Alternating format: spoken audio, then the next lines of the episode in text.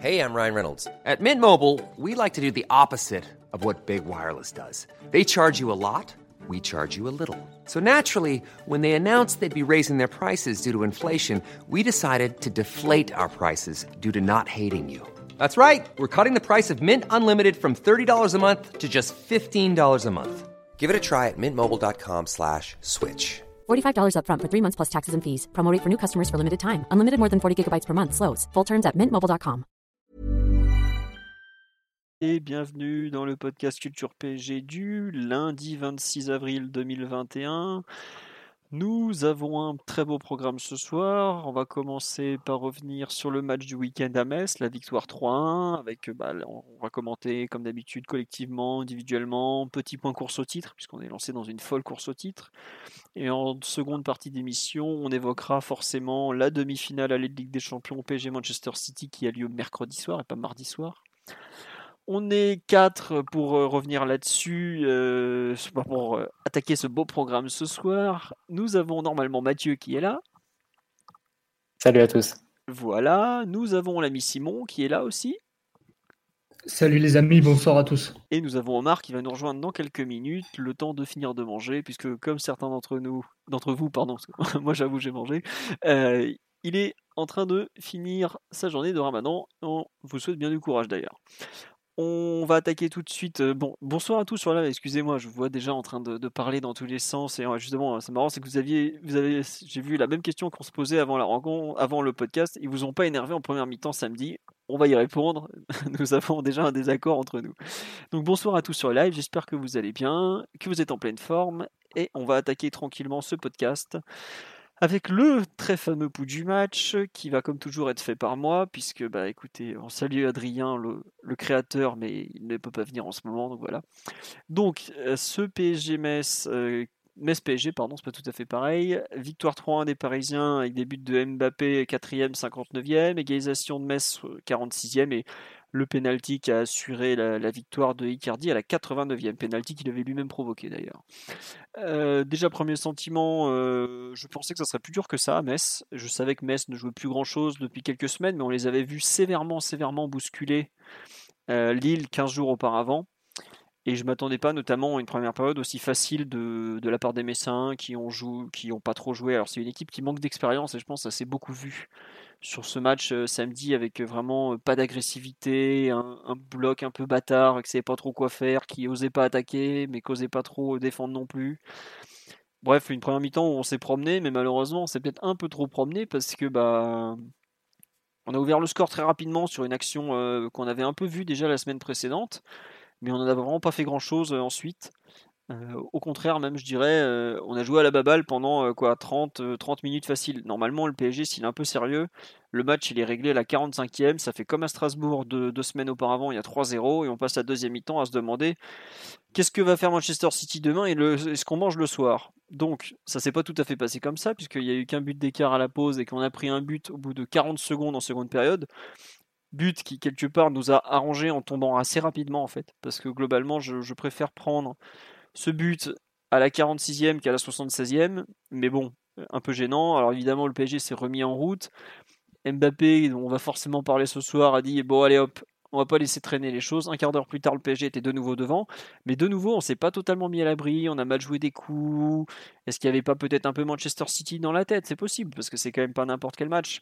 Finalement, il a fallu attendre la 89e minute avec un petit coup de chaud lié à la blessure de Mbappé pour euh, se mettre à l'abri. Final, victoire 3-1 amplement méritée parce que je pense qu'on est tous d'accord pour dire qu'il y avait largement deux buts d'écart entre euh, les deux équipes, au moins même, je dirais.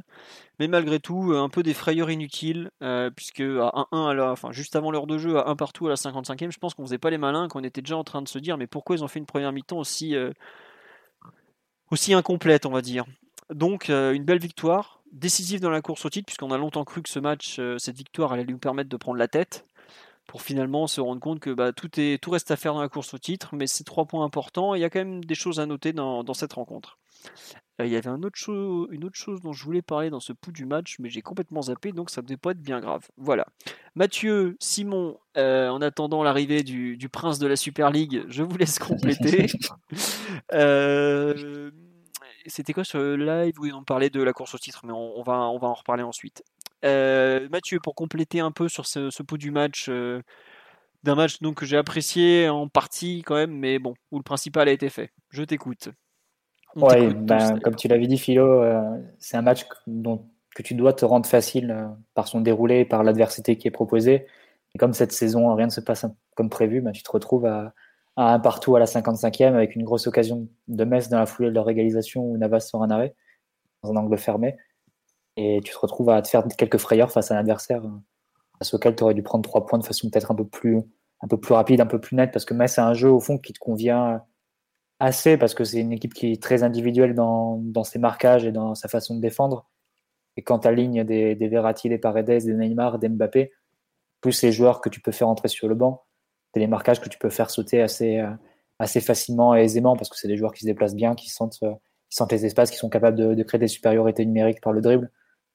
Donc en théorie, c'est un type d'adversité que tu aurais dû mieux, mieux affronter que ça. Et je pense qu'on est, après le but, le 1-0, peut-être tombé un peu dans la facilité avec euh, des joueurs qui donnaient peut-être l'impression de, de, se gérer vis-à-vis de Manchester City. Ça m'a paru assez clair pour Neymar, qui a fait un match assez, euh, assez éteint, assez neutre, loin de, de ce qu'il peut, de ce qu'il peut faire normalement et, même gentil. à son meilleur niveau. Oui. Euh, non, mais c'est vrai, vrai, que ça n'a pas été du tout la, la, meilleure version de Neymar. Je dirais un match assez à l'économie avec le frein à main pour beaucoup de joueurs. Peut-être hormis Mbappé et Verratti qui a été très présent sur le plan défensif. Et bon, malgré tout, ça, ça a suffi. Tu te fais quand même une frayeur, oui, en deuxième, début de deuxième période, avec un but qui rappelle un peu le, le but de l'égalisation de Saint-Etienne euh, lors de, enfin, la semaine dernière. Oui. Avec, euh, avec un joueur qui, est, qui a la liberté de, de centrer et, et trouver ensuite le deuxième poteau, où là, évidemment, tu, paye un peu le, le fait d'aligner un Kurzawa qui est pas du tout dans une, dans une forme compétitive en ce moment. Et tu te retrouves du coup sur les, sur les 40-45 minutes suivantes à devoir te batailler euh, et aller chercher un match que, qui aurait dû être plus simple. Et je te rejoins, Philo, c'est vrai que quitte à choisir, c'est mieux de prendre ce but-là à ce moment-là du match. C'est le moins pire. As beaucoup plus, c'est ça. Tu as beaucoup plus euh, le temps d'y remédier, euh, aussi avec les changements. c'est vrai que c'était un, je parlais un peu de Kurzawa, mais c'était aussi étonnant de voir Sarabia débuter, euh, puisque Pochettino rodait quand même une sorte de, semi-équipe titulaire entre, euh, entre Paredes, entre Verratti qui était aligné avec, euh, avec Neymar. On attendait ce, cette association avec Mbappé qui était en pointe. Donc c'était un peu étonnant de voir Sarabia sur le poste d'ailier droit et de voir des Di Maria, des Keane, des Draxler éventuellement qui étaient, qui étaient relégués sur le banc. Euh, ça nous a un peu joué des tours en première mi-temps. Il y a quelques coups qui sont mal joués, des contre-attaques pareil qui sont pas qui sont pas franches. Euh, voilà, c'était euh, un match. Je pense qu'on aurait pu faire mieux, mais malgré tout, tu repars avec les trois points. Ouais. avec ah, tu as pu roder ton, ton Verratti Neymar. Je pense que ça sera un peu l'essentiel du débat collectif qu'on aura sur tout à l'heure sur ce match. C'est-à-dire comment comment les deux joueurs se sont répartis les zones défensivement, offensivement. On a vu Verratti quasiment dans la position de milieu gauche sur les phases défensives les deux avec une grande liberté quand, quand Paris attaquait. Ça ça un peu, un peu plus tard. Et sinon, non, l'essentiel a été fait. Si on doit faire un bilan, on euh, s'éloigne on de Lyon et on prend 5 points d'avance, donc on se donne une certaine marge sur la, quatrième place. Et le titre, maintenant, bah, c'est un peu la même équation que, les dernières semaines. On, on a grillé tous nos jokers jusqu'à présent, donc euh, il faut gagner chaque match qui arrive, peu importe la, la manière, et en espérant que, que l'équipe qui est devant nous euh, fasse le faux pas. Ouais. Alors, très bon résumé, Mathieu. Je te félicite. 10 sur 10. Bravo. Et brillant, monsieur Martinelli. Non, euh, petit tour sur le live pour compléter un peu cette analyse. On nous dit que le match de City était dans toutes les têtes, mais ça s'est vu très vite chez Neymar. C'est possible. Après, euh, Neymar avait quand même euh, rejoué trois jours plus tôt en Coupe de France. Ça fait un bon moment qu'il n'a pas enchaîné comme ça, aussi de façon aussi rapprochée. Peut-être que c'est un, un, rapport aussi. Donc on sait que c'est quand même un joueur qui est en recherche de rythme, en recherche de, à la recherche de sa meilleure forme, donc euh, à voir. Euh, autre remarque, on nous dit qu'on aligne Kurzawa, c'est un but pour l'adversaire. Ne lui jetons pas la pierre trop vite. Après, avant même le, but de, de euh, même sur le, sur l'action que cite Mathieu avec la reprise de, je sais plus, c'est Santon encore qui reprend, qui sollicite Navas à la, je crois c'est 53e de mémoire ou 56e par là. Je suis pas sûr que Kurzawa soit, soit fautif à chaque fois. Donc, mais bon, c'est vrai qu'il n'a pas brillé individuellement. Je pense qu'on va en reparler aussi. On nous dit merci Kiki, c'est vraiment l'homme fort du Money Time. Euh, ça, oui, c'est bah, ce que disait Mathieu, c'est qu'il y en a certains. Sur les trois derniers matchs, hein, Strasbourg, Saint-Etienne et Metz, c'est pour lui. Hein. Ouais, c'est vrai que Strasbourg, je l'avais oublié, mais il était impressionnant. Hein. Même avant Strasbourg, bon, Lille, il n'avait pas été bon, mais Lyon, voilà quoi. Donc, on sent chez Mbappé une vraie envie de gagner le titre en tout cas. Lui, c'est très clair, c'est le titre, il n'y a pas moyen que, que je me retrouve dans la situation du PSG en 2017. Hein. donc voilà. Euh, on nous dit cette façon de gérer le match est peut-être la cause de la blessure de Mbappé. Oh, ça c'est, peut-être un raccourci un peu facile parce que Mbappé c'est un coup avant tout. Donc euh, un coup ça peut arriver un peu en jouant pas vite, en jouant à fond. Donc, je sais pas. Après c'est... c'est un moment du match en plus où Paris attaquait beaucoup. Il y a eu plusieurs occasions, plusieurs situations coup sur coup avant de marquer le troisième but. Là pour le coup la fin du match a été plus enlevée avec Paris avec plus de situations nettes que sur la première heure disons. Ouais, euh, on nous dit de parler de la prolongation de San Kaylor. Bah, euh, oui, effectivement, je l'ai pas du tout mis au programme, alors c'est quand même bon. On, verra, je pense qu'on fera un pack prolongation quand on en aura d'autres au passage. Et non, c'est Papsar, effectivement, qui sollicite Navas. L'excellent Papsar, une des belles révélations messines de la saison, avec Nian qui a fait son retour, mais qui a, qui a eu un retour un peu musclé avec Kimpembe dans les pattes. Euh, on nous dit euh, que Mbappé veut le quadrupler Ligue 1, Ligue des Champions, Euro, Ballon d'Or, et il a bien raison. Bah, c'est tout ce qu'on lui souhaite. Hein. Surtout les deux premiers, après les suivants, ça, ne concerne que lui, à vrai dire, on, verra. Euh, on nous dit que les Messins ont trouvé assez cool euh, dans l'intensité du duel. Surtout en première période, les, joueurs parisiens risquaient pas de se blesser. Mais c'est marrant, c'est qu'il y a deux, deux déplacements qu'on était quand même certains à redouter, à savoir Strasbourg et Metz.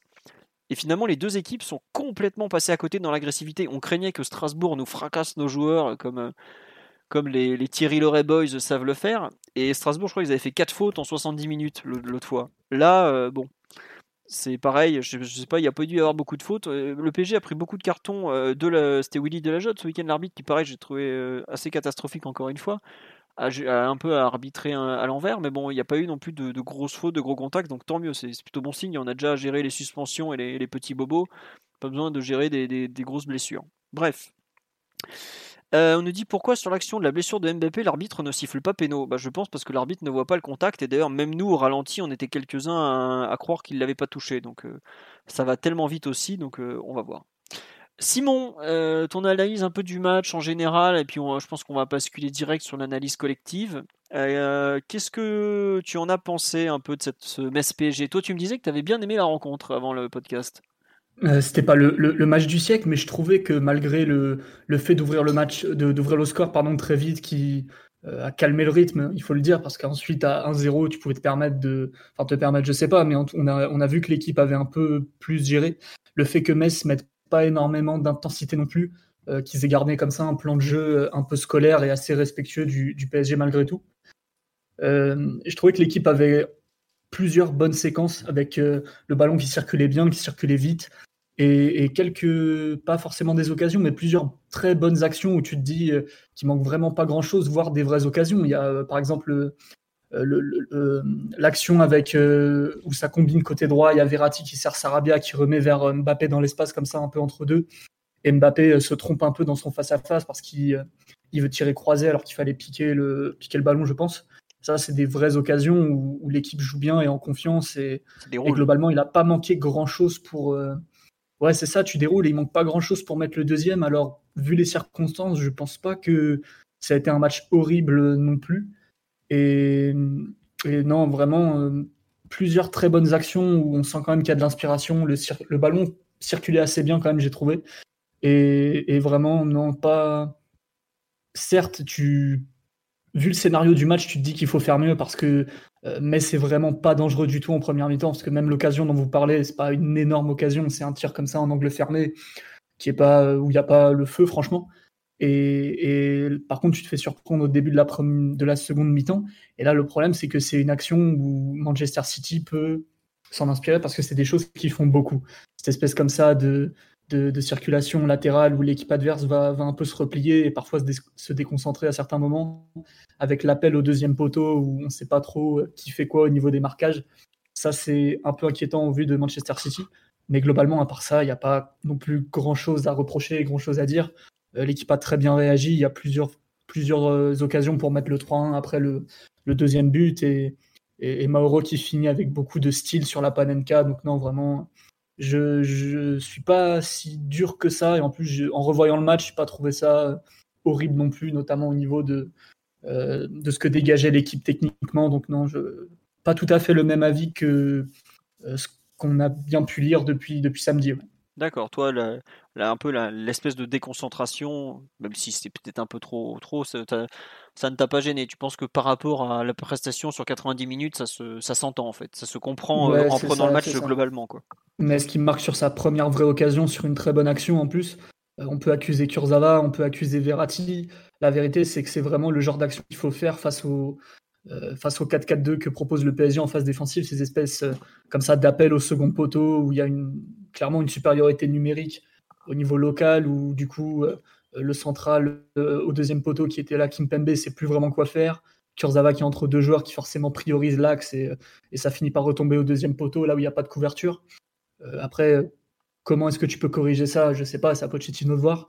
Ça peut être des marquages un peu plus, un peu plus durs à l'approche de, tes 16 mètres. Ça peut être euh, des, milieux qui rentrent dans la surface pour aider. Ça peut être voilà, un, peu, un peu de réorganisation. Mais vraiment, l'action est très bien jouée du côté de Metz et c'est pas, à mon avis, euh, la faute à un tel ou à un tel qui, fait une grosse erreur ou, voilà quoi. T'as un manque d'agressivité de Serabia premièrement qui laisse partir le centre, un peu comme Dagba la, semaine d'avant. Après, les centres. Il y a quand même une erreur de Kurzawa qui apprécie mal la trajectoire. Tu peux pas la, nier non plus. Ah, quand un latéral se fait un deuxième poteau comme ça, c'est pour lui. Hein. Ah, mais le problème, c'est que lui, il est vraiment pris entre deux joueurs et c'est un peu ce qui s'est passé avec Thilo Kerrer en Ligue des Champions. C'est-à-dire que tu es pris entre deux joueurs, forcément, le but il est dans l'axe, donc tu vas prioriser l'axe. Et ensuite, ensuite, ça se joue pas à grand chose pour, euh, pour gérer les trajectoires. Et c'est vraiment des, des, ballons comme ça, plongeants, qui viennent pas forcément euh, euh, de manière rectiligne, mais qui sont vraiment qui partent comme ça de ah, l'angle de la surface à plus loin que celui de Kimmich pour. Euh, pour, euh, pour ah, c'est sûr, mais c'est pas le Bayern Munich, mais sur l'action, je trouve pas qu'il y ait scandale des uns ou des autres. C'est vraiment des histoires d'organisation collective et de d'action de, adverse qui fonctionnent bien. Et ça, si il va falloir, va falloir s'attendre à, ce genre d'action, parce que c'est quelque chose qu'ils ont vraiment fait énormément face à Dortmund en Ligue des Champions. Mais pas que face à Dortmund. C'est vrai que aussi bien De Bruyne et surtout Cancelo, quand il est aligné dans cette position en faux pied, multiplie les centres comme ça, euh, bah, en rentrant sur son pied droit et en cherchant le deuxième poteau. Ils ont marqué beaucoup de buts comme ça, avec une Dogan qui, s'intercale dans la surface aussi pour apporter la supériorité. C'est évident que ça fait partie des variantes du, jeu de, du jeu de City pardon, cette saison, ça c'est évident. Il y a une personne qui le dit aussi sur le live que ce genre de centre c'est très très City donc il va falloir s'améliorer. Après euh, il y a quand même un... normalement en Champions League ça sera pas Kurzawa, ça sera Diallo qui est peut-être un peu meilleur dans la lecture des trajectoires. On sait que Kurzawa sur les ballons aériens il a un bon jeu de tête et ça lui sauve régulièrement la mise mais il, il a face à Gladbach c'est Cancelo qui avait, qui avait centré comme ça et ça avait fait un but il me semble. Exactement le, le même type d'action à vérifier possible. À vrai dire, je n'ai pas vu grand chose de, de Gladbach City, donc euh, je, je sais pas moi qui vais te, te contredire. Je te fais confiance. euh, non, tiens, juste une remarque sur le live, là, avant qu'on reparle un peu de la partie collective. Euh, on nous dit effectivement sur euh, Mbappé, il, est, il a toujours remporté le titre de champion depuis 2017. Il a peut-être pas envie de voir sa série se briser. Oui, oui, et puis globalement, c'est un, joueur qui aime gagner aussi. Donc bon, c'est. Je pense qu'on va reparler d'Mbappé après parce que déjà Omar a plein de choses à dire comme toujours. Donc voilà. on nous dit que oui, City aussi en nombre au second poteau sur ce genre d'action, effectivement, euh, bah, il va falloir euh, surveiller tout ça. Mais bon, on va reparler de City après. Euh, Simon, à un moment, tu parlais effectivement sur le live, on disait c'est quoi le le contenu du match global est, acceptable, et là je te, rejoins euh, largement, mais en revanche c'est vrai qu'il y a eu euh, un, peu la nonchalance première mi-temps, il y a eu des moments où tu sens qu'avec un poil d'application, tu peux plier la rencontre, et ok, tu as peut-être un contenu général moins intéressant, mais tu t'évites des frayeurs, tu te mets dans un fauteuil, et tu t'évites aussi peut-être un peu de fatigue mentale. C'est peut-être plutôt ça que, que Mathieu, moi et d'autres sur le live, avons, euh, avons retenu. Alors c'est peut-être trop dur par rapport à la prestation parisienne générale qui est, bonne et puis qui, montre qu'une nouvelle fois l'équipe est performante à l'extérieur. Mais peut-être un peu voilà ce ressenti, ce, bon bah dommage, on aurait pu faire un match de 45 minutes, on a dû en faire un de, 85 au final. C'est un peu ça. Euh, sur l'aspect collectif, on a commencé à en parler, on est tous d'accord pour un peu basculer là-dessus. Euh, il faut un peu parler de l'organisation. Donc, euh, Mathieu avait un peu évoqué le sujet lors de la suite du pouls du match. Ça devient compliqué là. En, 1.2 si vous voulez. Donc là, on est en 2.1 maintenant. Euh, c'est un peu justement cette façon d'organiser l'attaque avec donc Mbappé en pointe. Donc ça, c'est la continuité des derniers matchs. Neymar plus ou moins à gauche, Verratti plus ou moins dans l'axe, et bon, Sarabia carrément côté droit, dans un rôle un peu à l'écart des autres. Euh, Déjà, il faut noter que c'est une évolution, puisque le PSG, quand il avait eu ces trois joueurs, n'avait pas joué comme ça. la dernière fois que les trois avaient joué ensemble, c'était c'était à Marseille en cours de match, mais Neymar était, avait les restes de gastro liés à son anniversaire. Ça avait pas donné, c'était pas très glorieux en termes de, jeu. Il y avait de mémoire, il y avait déjà 2-0, la rencontre était plus ou moins déjà finie. Et surtout, le PSG jouait plus dans une sorte de 4-3-3 que ce 4-2-3-1 vraiment.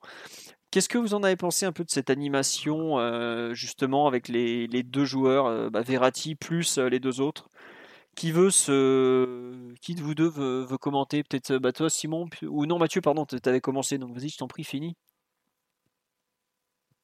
Non, mais comme tu l'as dit, c'était un peu l'attraction de, ce match-là, euh, puisqu'on avait, avait tiré comme conclusion de l'après-Bayern, euh, mais notamment en vue du retour de Verratti, que ça pouvait poser des questions. Le fait de, réintégrer l'Italien à, la suite d'un match où Neymar avait brillé dans une position extrêmement libre de numéro 10, euh, où il pouvait faire le lien de, toute l'équipe aux, quatre coins du terrain, en bas, en haut, à droite, à gauche.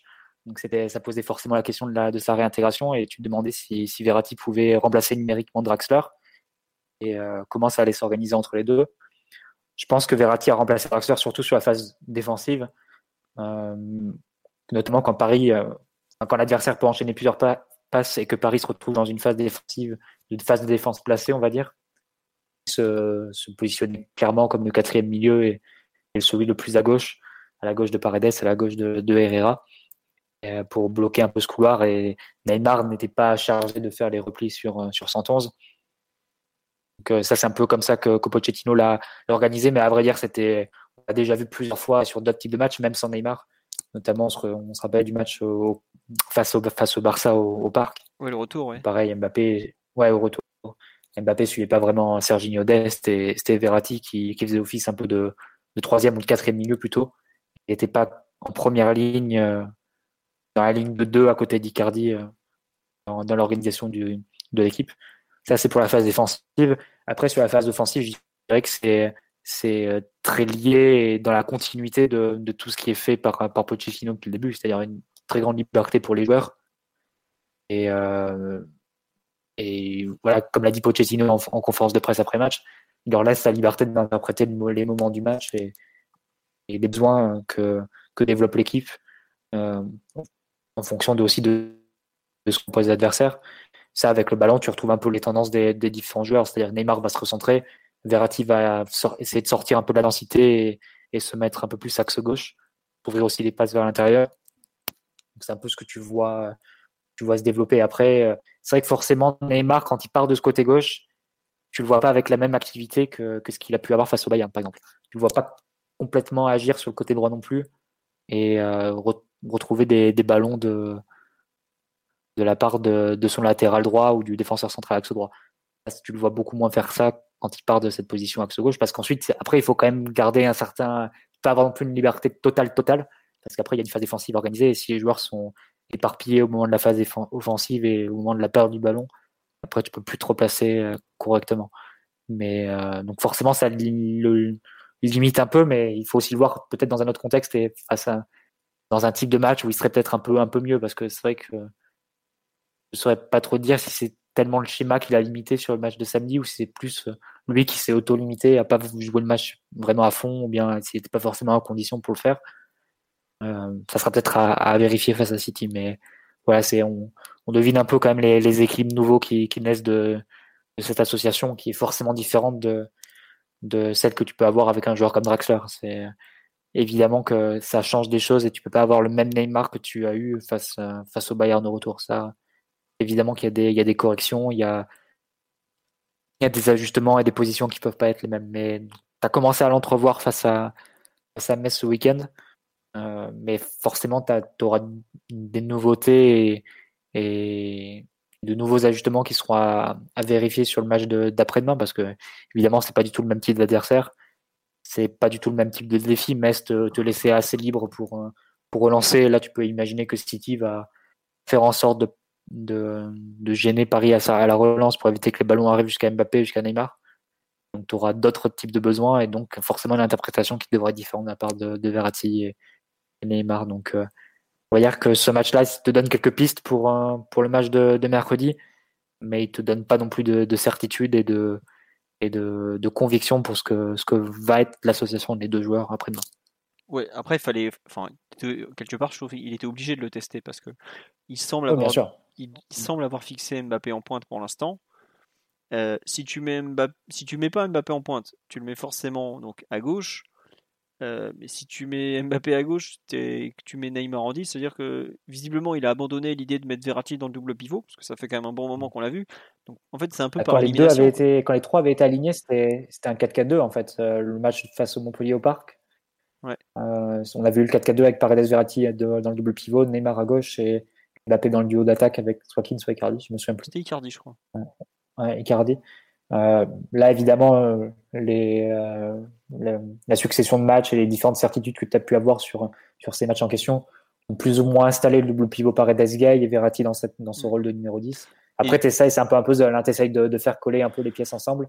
Et souviens-toi aussi, bah, avant Montpellier, on joue à Angers, ou après, je sais plus, non, avant, je crois. Et à Angers, c'est euh, Mbappé à gauche, Neymar en 10 et Verratti plus bas avec Paredes. Mais tu, déjà en cours de match, il avait changé. Parce que je sais pas si tu te rappelles, au début du match, c'était euh, Keane en pointe. Et au début de la seconde période, il avait passé Mbappé en pointe, mm. Keane à gauche, Neymar dans l'axe. Après, je crois qu'il avait sorti Keane, il avait fait rentrer Mbappé, il avait fait rentrer Icardi. Il avait Neymar de mémoire fini aussi peut-être à gauche.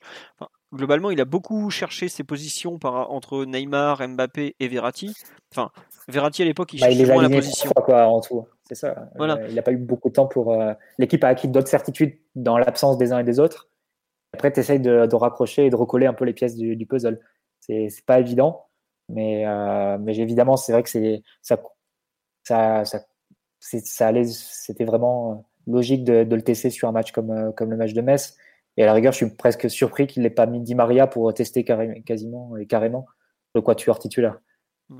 Euh, j'étais un peu étonné de voir, de voir Sarabia débuter bah, à ce niveau euh, petit tour sur le live. On nous dit, j'ai l'impression que Neymar a totalement responsabilisé Neymar, Verratti et Mbappé sur la couverture du côté gauche. Offensivement, chacun se déplace en fonction de l'autre il a surtout la chance d'avoir trois joueurs qui comprennent extraordinairement bien le football et ça aide pas mal pour leur laisser de la liberté. Hein.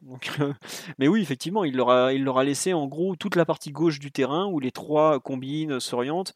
Et je trouve qu'au fur et à mesure du match, aussi bien Verratti que Neymar ont quand même étendu leur zone d'influence. Euh, Verratti, oui, Verratti que Neymar, pardon, pour euh, un peu connecter vraiment l'axe et pas la première mi-temps. Honnêtement, je sais même pas si on joue sur plus d'un tiers du terrain en largeur, je parle on était tout le temps côté gauche. Sarabia il courait dans le vide, bon, c'est pas très grave, hein.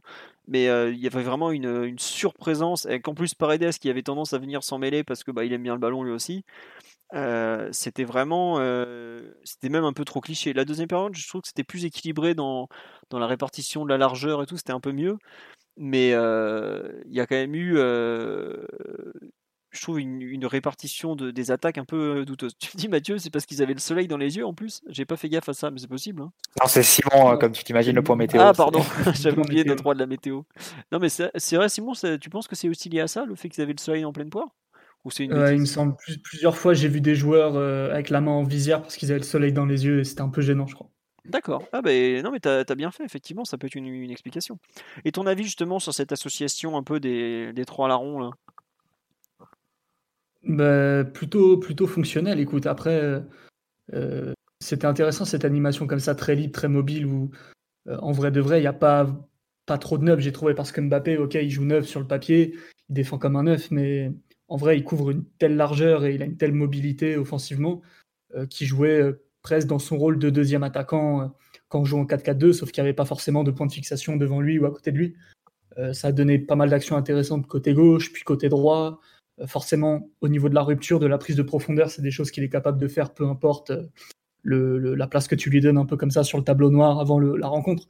Donc, euh, lui donner ce genre de responsabilité, ça correspond vraiment à son rôle. Alors que quand il jouait neuf sous Tourelle et que beaucoup de matchs, il devait assumer un, rôle un peu plus classique, entre guillemets, parfois de manière avec des résultats un peu mitigés, quoi. Tant, tant au niveau collectif qu'au niveau individuel, ça marchait pas forcément, je trouvais. Et là, le fait de lui donner cette mobilité, cette liberté euh, dans, dans, les déplacements, dans les actions, de pouvoir aller beaucoup, beaucoup de côté droit, j'ai trouvé aussi, où on voit que ça le dérange absolument pas de, de, jouer comme un droitier côté droit, parce que euh, certes, ce sera un petit peu plus difficile pour entrer dans l'axe, mais il est quand même capable de le faire et de bien protéger son ballon aussi, et de trouver comme ça euh, des relais, des combinaisons. c'est quelque chose qu'il est capable de faire et, et qui a été intéressant à suivre, surtout que Metz, dans son, dans son animation, avait tendance à, vite un peu comme ça se déformer et perdre des positions avec des, des références souvent individuelles qui, euh, combinées à un manque d'intensité, pouvaient leur poser des problèmes au niveau des zones à couvrir et tout ça, et ça a donné euh, certaines opportunités aussi pour, euh, pour les Parisiens. Donc c'était intéressant à voir. Et aussi, j'ai trouvé, mais là, peut-être plus en vue de, City, que les transitions étaient bien jouées. C'est-à-dire que le PSG, on disait souvent qu'on avait un potentiel extraordinaire sur les transitions, avec notamment du talent individuel et de la vitesse. Je trouvais qu'en réalité, on compterait très très mal. Et là, ça fait plusieurs matchs, et celui-ci a été un bon exemple où les transitions sont bien menées. Tu vois des appuis remises, tu vois des joueurs euh, qui enchaîne bien, ça joue en une touche, ça joue, euh, euh, ça lâche vite le ballon. Ça joue comme ça, en une ou deux touches, c'était très très intéressant à suivre. Et la transition en fin de match, je sais plus quelle minute c'est exactement, ça doit être à partir de, de la 75e, je crois, où ça part de notre camp avec Mbappé et, Neymar qui sont capables de mener comme ça la transition seul côté gauche, avec à chaque fois des, des passes un peu lobées comme ça et des, des, coups d'œil, des petits coups de patte absolument géniaux. Ça, c'est des choses qu'on voyait pas tant que ça en réalité. On savait qu'on pouvait le faire de manière très très sporadique, comme ça sur une ou deux actions de temps en temps. Au talent, on était capable de, punir, ouais, vraiment au talent. Ah, Là, il y a du talent aussi, mais tu sens que l'équipe peut-être à... Je sais pas si c'est cadré ou forcément très comme ça, répété, organisé. J'ai pas l'impression que qu'on est sur ce genre de, de projet un peu comme ça, de, de contre-attaque à la Marcelino, quoi. Typiquement une équipe de 4-4-2 qui va énormément, énormément travailler sa, euh, sa transition offensive à partir de son marquage en zone. C'est-à-dire comme ça, à partir de la structure, tu vas pouvoir euh, toujours comme ça trouver des appuis remises et tout. Je pense pas non plus qu'on soit à ce niveau euh, de détail, mais ça fonctionne bien, c'est fonctionnel et tu vois que l'équipe est capable de mener des transitions avec pas mal de fluidité, beaucoup d'appétit pour aller vers l'avant et c'est dommage qu'on n'ait pas pu le transformer en but parce que c'est un des points forts de l'équipe actuellement et ça s'est vu certes face au Bayern, Là, euh, face, à des équipes de Ligue 1 où normalement euh, on est moins amené à jouer le compte, les transitions ont été plutôt carrées aussi. Et c'est plutôt de bon augure en vue euh, du match de City où City va sans doute vouloir s'accaparer la balle et, comme ça contrôler le rythme du match avec beaucoup, beaucoup de, joueurs derrière le ballon, notamment à mon avis. Et il va falloir être capable de remonter vraiment beaucoup, beaucoup de mètres sur les transitions qu'on aura à jouer.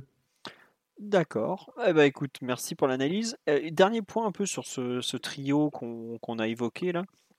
Il y a des gens qui nous disent ouais, faudra voir avec l'intégration de Di Maria et tout. On est, enfin, on est d'accord que Di Maria qui finalement se retrouve un peu pas exclu du jeu, mais, mais peut-être plus comme un joueur un peu utilisé comme une entre guillemets une, cartouche de, créativité en plus sur l'autre aile. C'est le rôle de Sarabia, il est tout à fait à même de le tenir et avec même plus de plus de volume, peut-être balle au pied et plus de comment dire de, de maestria, j'ai envie de dire. Bah, il y a une transition en première mi-temps que Sarabia joue affreusement mal quand il remonte le ballon et qu'il veut faire la passe et qu'elle atterrit dans les pieds de, l'adversaire. Il passe un peu molle comme ça. Ça, évidemment, Di Maria, ça t'offre de toute autre possibilité. Et surtout si tu as la version de Di Maria du, du match retour face au Bayern. Effectivement, bah, c'est lui qui te crée les, euh, il t'aide à participer, il participe à, à te créer les contre-attaques parce qu'il élimine des joueurs et ensuite il est capable de trouver euh, dans l'interligne euh, Neymar libéré, donc ou bien même plus directement Mbappé en profondeur. Donc évidemment c'est une toute autre arme et euh, bien c'est pas pas tout à fait le même type de joueur, surtout si tu comptes comptes jouer les, les transitions. Mais le fait que Di Maria se retrouve un peu euh, peut-être isolé euh, du, jeu comme il pourrait l'être avec les, trois Lascar, parce que là en c'est une question aussi du repositionnement de Neymar parce que Neymar quand il était euh, retour face au Bayern, c'était Axel qui occupait le, côté gauche et Neymar il était un peu dans l'axe, il faisait le lien avec tout le monde. Là si Neymar il est pro côté gauche, c'est vrai que Di Maria sera peut-être un peu moins en vue ça peut être, une, ça peut être aussi un souci. Non, mais on me dit, oui, je raconte n'importe quoi par rapport à les gars. Non, je dis pas Di Maria est l'équivalent de Sarabia. Il faut prendre par rapport au match, par rapport aux combinaisons qu'on a vues entre les trois joueurs qui étaient Mbappé, Neymar et Verratti. Il y a forcément un plus 1 qui se balade sur l'aile opposée. Parce que le jeu se polarisait largement sur le côté gauche du terrain. Mais je dis pas que. C'est juste que Di Maria risque fortement de reprendre le rôle de Sarabia. Et moi, ça me gêne pas de, voir Di Maria peut-être euh, moins inclus dans les combinaisons et plus en joueur peut-être de, rupture, euh, en joueur de, contre-attaque, en joueur qui va tenter plus la, un peu le, geste qui tue à chaque fois, c'est tout. C'est juste, que je trouve que pour reprendre ce rôle de Sarabia, il est pour moi parfaitement adapté. C'est sûr qu'il va peut-être moins défendre que Sarabia, il va être moins scolaire dans, certains trucs, mais je, trouve que c'est typiquement un rôle qui peut être taillé pour lui. Après, on connaît Di Maria, il va pas rester toute sur l'aile à attendre le ballon pendant 80 minutes. Hein. S'il voit que le ballon est côté gauche, il est capable d'y aller de s'en mêler. Hein. Il est, il est totalement, euh, c'est totalement ce genre de joueur. Et d'ailleurs, je crois que il me semble que contre le Bayern, à un moment, on le retrouve côté gauche euh, parce qu'il avait vu qu'il fallait aller là pour avoir le ballon et il n'a pas hésité à dézonner. C'est juste, euh, je me projette un peu sur le, match de mercredi où comment cette, euh, cette, cette animation va s'adapter à un joueur comme, comme Di Maria qui est quand même pas n'importe qui et qui est d'un calibre bien différent de, de, Sarabia. Après, on me dit que le déséquilibre sur la répartition des attaques vient de, du fait que c'est Sarabia ben ça, je, m'en méfie un peu parce que quand on reprend le 4-4-2 de Tourelle l'an dernier au, moment, au mois de janvier, quand on jouait avec justement Verratti axial gauche du double pivot, Neymar milieu offensif gauche et Mbappé en attaque, eh, Di Maria était sur le côté droit et justement il avait certains matchs, il, touchait pratiquement plus le ballon quoi. Donc euh, c'est pour ça que je, je me méfie un peu de la façon dont il va pouvoir rééquilibrer la largeur en termes de sur les attaques. Voilà, c'est en simple avis. Hein. Je dis pas que j'ai raison et je souhaite même au contraire avoir tort parce que je j'aime pas trop les, équipes qui attaquent trop d'un côté. Donc euh, voilà. Omar, ah bah il est reparti finalement. Il était là, il, est Omar, es-tu là, mon grand? Est-ce que le prince de la Super League est avec nous? Bon, visiblement. Oui, Omar. Bonjour tout le monde. Ah, bonsoir, on est content de t'entendre. Ça va bien, c'est bon Ça va super et vous? Très bien, très bien. On est en plein débat sur l'animation offensive de samedi, comme tu l'as peut-être entendu. Euh, justement, mmh. on parlait un peu de, l'association du, choix de Pochettino entre bah, le fait de mettre euh, un peu Neymar, Verratti euh, gauche axe, Mbappé devant. Un peu pour la première fois, tu as aimé cette, cette animation que qu'on a vu un peu pour une pour une première fois depuis bah, depuis l'arrivée de Pochettino, tout simplement, oui?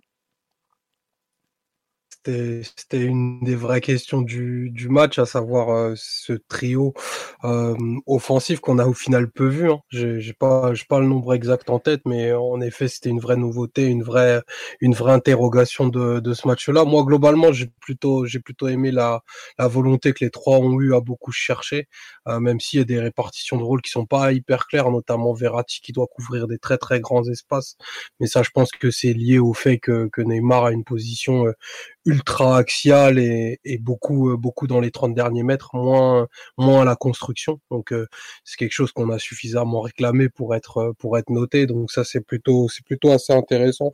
À vrai dire non, plus, beaucoup beaucoup de bonnes choses sur ce match. Après, je pense que le match de de City en termes de de compte de de position sera pas très éloigné de ce qu'on a vu de ce qu'on a vu samedi parce que il y a des euh, comment dire il y a des il y a des positions dangereuses chez City que tu vas devoir couvrir et je pense que le, le positionnement de, de, de Verratti en est en est l'une des clés notamment sur cette sur cette partie gauche du terrain et du coup droit de droit de City donc non plutôt plutôt une, une belle une belle partie des, des trois joueurs et une, bah, sur un match global qui était plutôt plutôt assez intéressant samedi après-midi.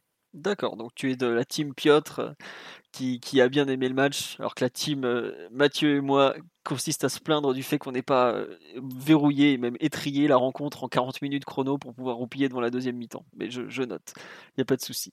Euh, bon, on a un peu fait le tour sur l'analyse collective de ce Metz PSG, puisqu'on a un peu parlé de justement des centres de Metz qui nous avaient mis en difficulté. On a parlé de cette grande nouveauté offensive. Il n'y a pas grand chose de plus à dire. Hein. On n'avait pas non plus, euh, c'était pas une opposition, euh, et puis on va en reparler ensuite. Extraordinaire. Je vous propose de basculer sur les perfs individuels. Est-ce que de quel joueur vous souhaitez parler euh, Est-ce que comme toutes les semaines ou presque, on, touche un petit mot sur euh, l'immense match encore une fois de Kylian Mbappé ou vous voulez qu'on commence par un autre joueur? Simon, Mathieu, euh, on va laisser Omar s'installer tranquillement et tout. Il doit répondre au président Seferin alors bon. J'ai bien aimé le, match de Kim Pembe perso. Toi, t'as bien aimé Kim Pembe, d'accord. oui, oui, excuse-moi, oui, je confondais avec le match précédent dans, contre. Dans le sens où, alors, il a, Bien sûr, il n'a pas fait son match le plus, spectaculaire, le plus marquant, tout ce qu'on veut. Mais il y a certains détails qui m'interpellent positivement, dans le sens où il y a eu énormément, énormément de longs ballons à gérer, comme ça, de ballons qui partent soit des dégagements, soit des, des ballons comme ça de transition pour, euh, pour prendre la profondeur. Et ça, c'est un domaine où parfois on, avait un petit peu de mal à, à, voir son vrai niveau sur la lecture des trajectoires notamment, où ça pouvait jouer des tours parfois, ou parfois euh, aussi ce qu'il pouvait faire c'était euh, jouer l'homme et pas jouer le ballon de manière un peu trop, euh, un peu trop déterminée et l'arbitre était forcément obligé de, siffler faute à chaque fois. là, vraiment, ça a été impeccable en termes de lecture. Et j'insiste, hein, il y a vraiment un volume de ballon très important à gérer. Là, on est sur du 10, 15 long ballon à, gérer pratiquement tout seul dans, sa zone. Parce que Kurzawa monte, parce que forcément Kerrer est, à côté, mais pas forcément pas à jouer les mêmes duels que lui. Et ça s'est plutôt très très bien passé, à part un en deuxième mi-temps, mais qu'on voit pas vraiment parce qu'il y avait un ralenti juste avant. Du coup, on prend l'action en cours de route, mais on devine que le ballon lui est soit il a perdu le duel, soit ça lui passe au-dessus de la tête. Mais non, vraiment très très satisfaisant de ce côté-là et, et, même euh, dans tout ce qui est euh, leadership, attitude, euh, le sérieux, la concentration, j'ai trouvé, je trouvais que c'était un match carré, donc à signaler malgré tout dans un match où ou peut-être les perfs individuels sont pas notés particulièrement. Ouais, il y a deux remarques sur euh, le live et une sur live, une que je voudrais faire aussi. Euh, on nous dit très bon match pour capitaine. Comme capitaine, c'est pas tout le temps le cas pour lui. Ça, c'est vrai. C'est un, thème récurrent du podcast. On en a parlé plusieurs fois.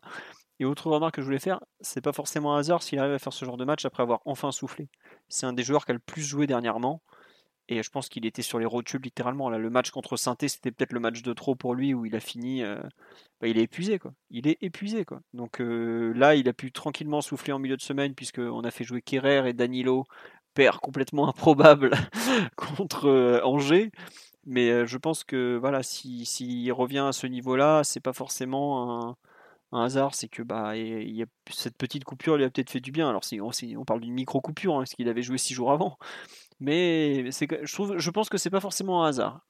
Euh, Mathieu, sur le match de Kimpembe ou Omar, vous voulez rajouter quelque chose? Euh, Moi, Simon, je, te rejoins. J'ai beaucoup aimé notamment le fait que en fin de match, il y avait que 2-1. Ils voulaient tous relancer tranquillement euh, en mode tiki-taka et qu'il a mis des grosses chandelles. J'avoue que quand il y a 2-1 à la 87e minute à l'extérieur, tu t'amuses pas à jouer. Quoi. Donc, j'ai apprécié cette attitude de, de, défenseur. Je pense que Didier Deschamps, a lui-même fortement euh, apprécié devant sa télé euh, ce geste de, pur défenseur euh, des années 80. Des gestes, des gestes diplomatiques en vue de l'euro.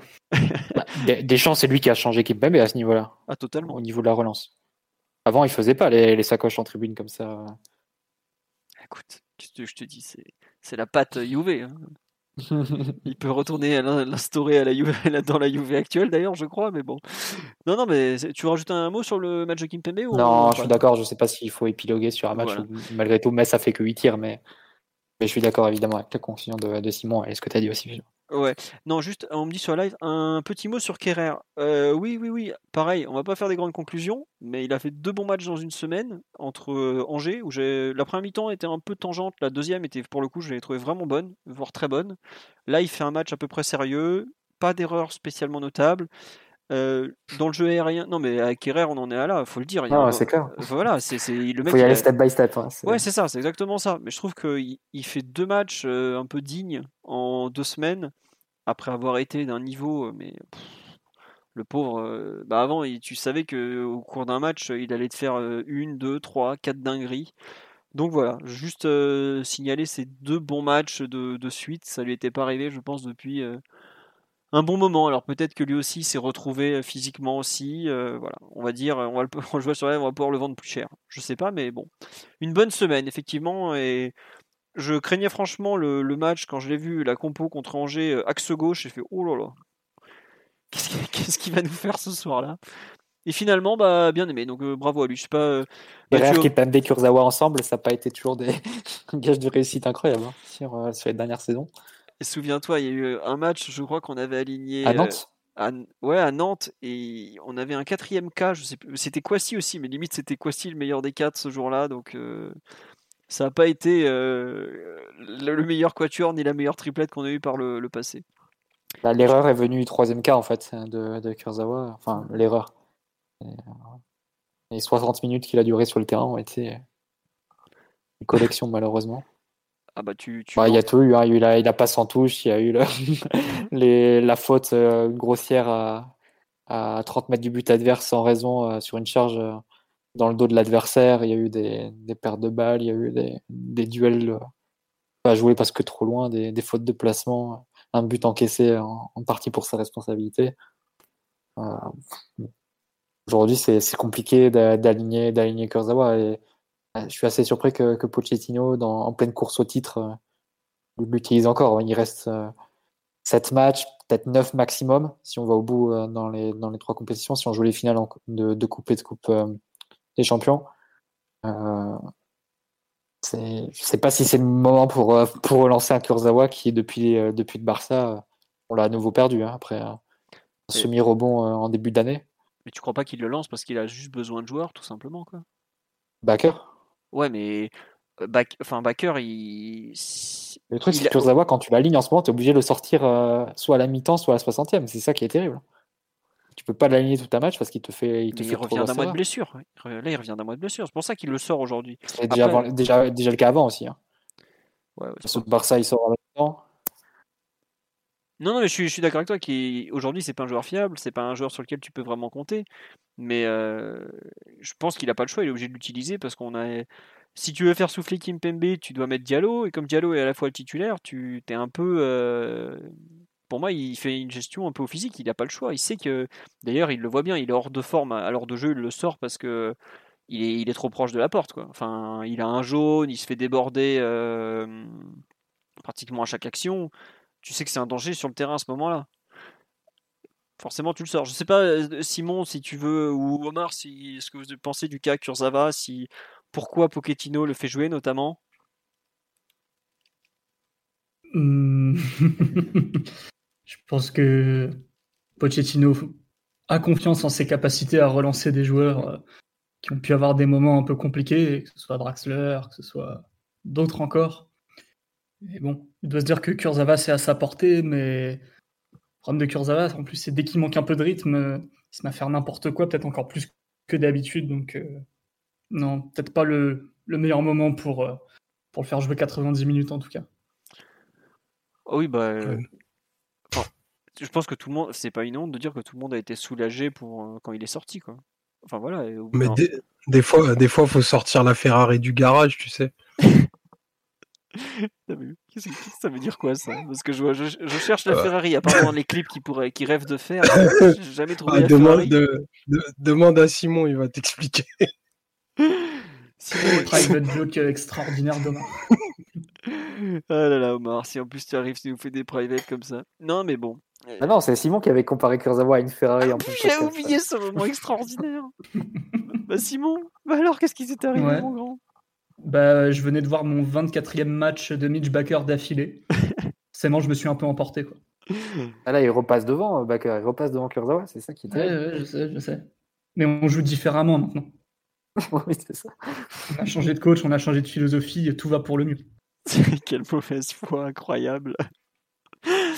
Ah là là, on lui dit, est-ce que Kurzawa, on lui a pas dit que Kurzawa c'est le même depuis 5 ans? Bah écoutez, euh, après c'est normal qu'un coach, quand il arrive, donne sa chance à, tout le monde. Hein. C'est aussi pour ça, c'est aussi à ça que servent les changements, pour créer des, nouvelles dynamiques, pour bousculer un peu des hiérarchies trop établies. Mais là, euh, on verra s'il joue sur les prochains matchs. Mais Mathieu, peut-être, euh, je sais pas combien, combien de matchs on va le voir refaire d'ici la fin de la saison.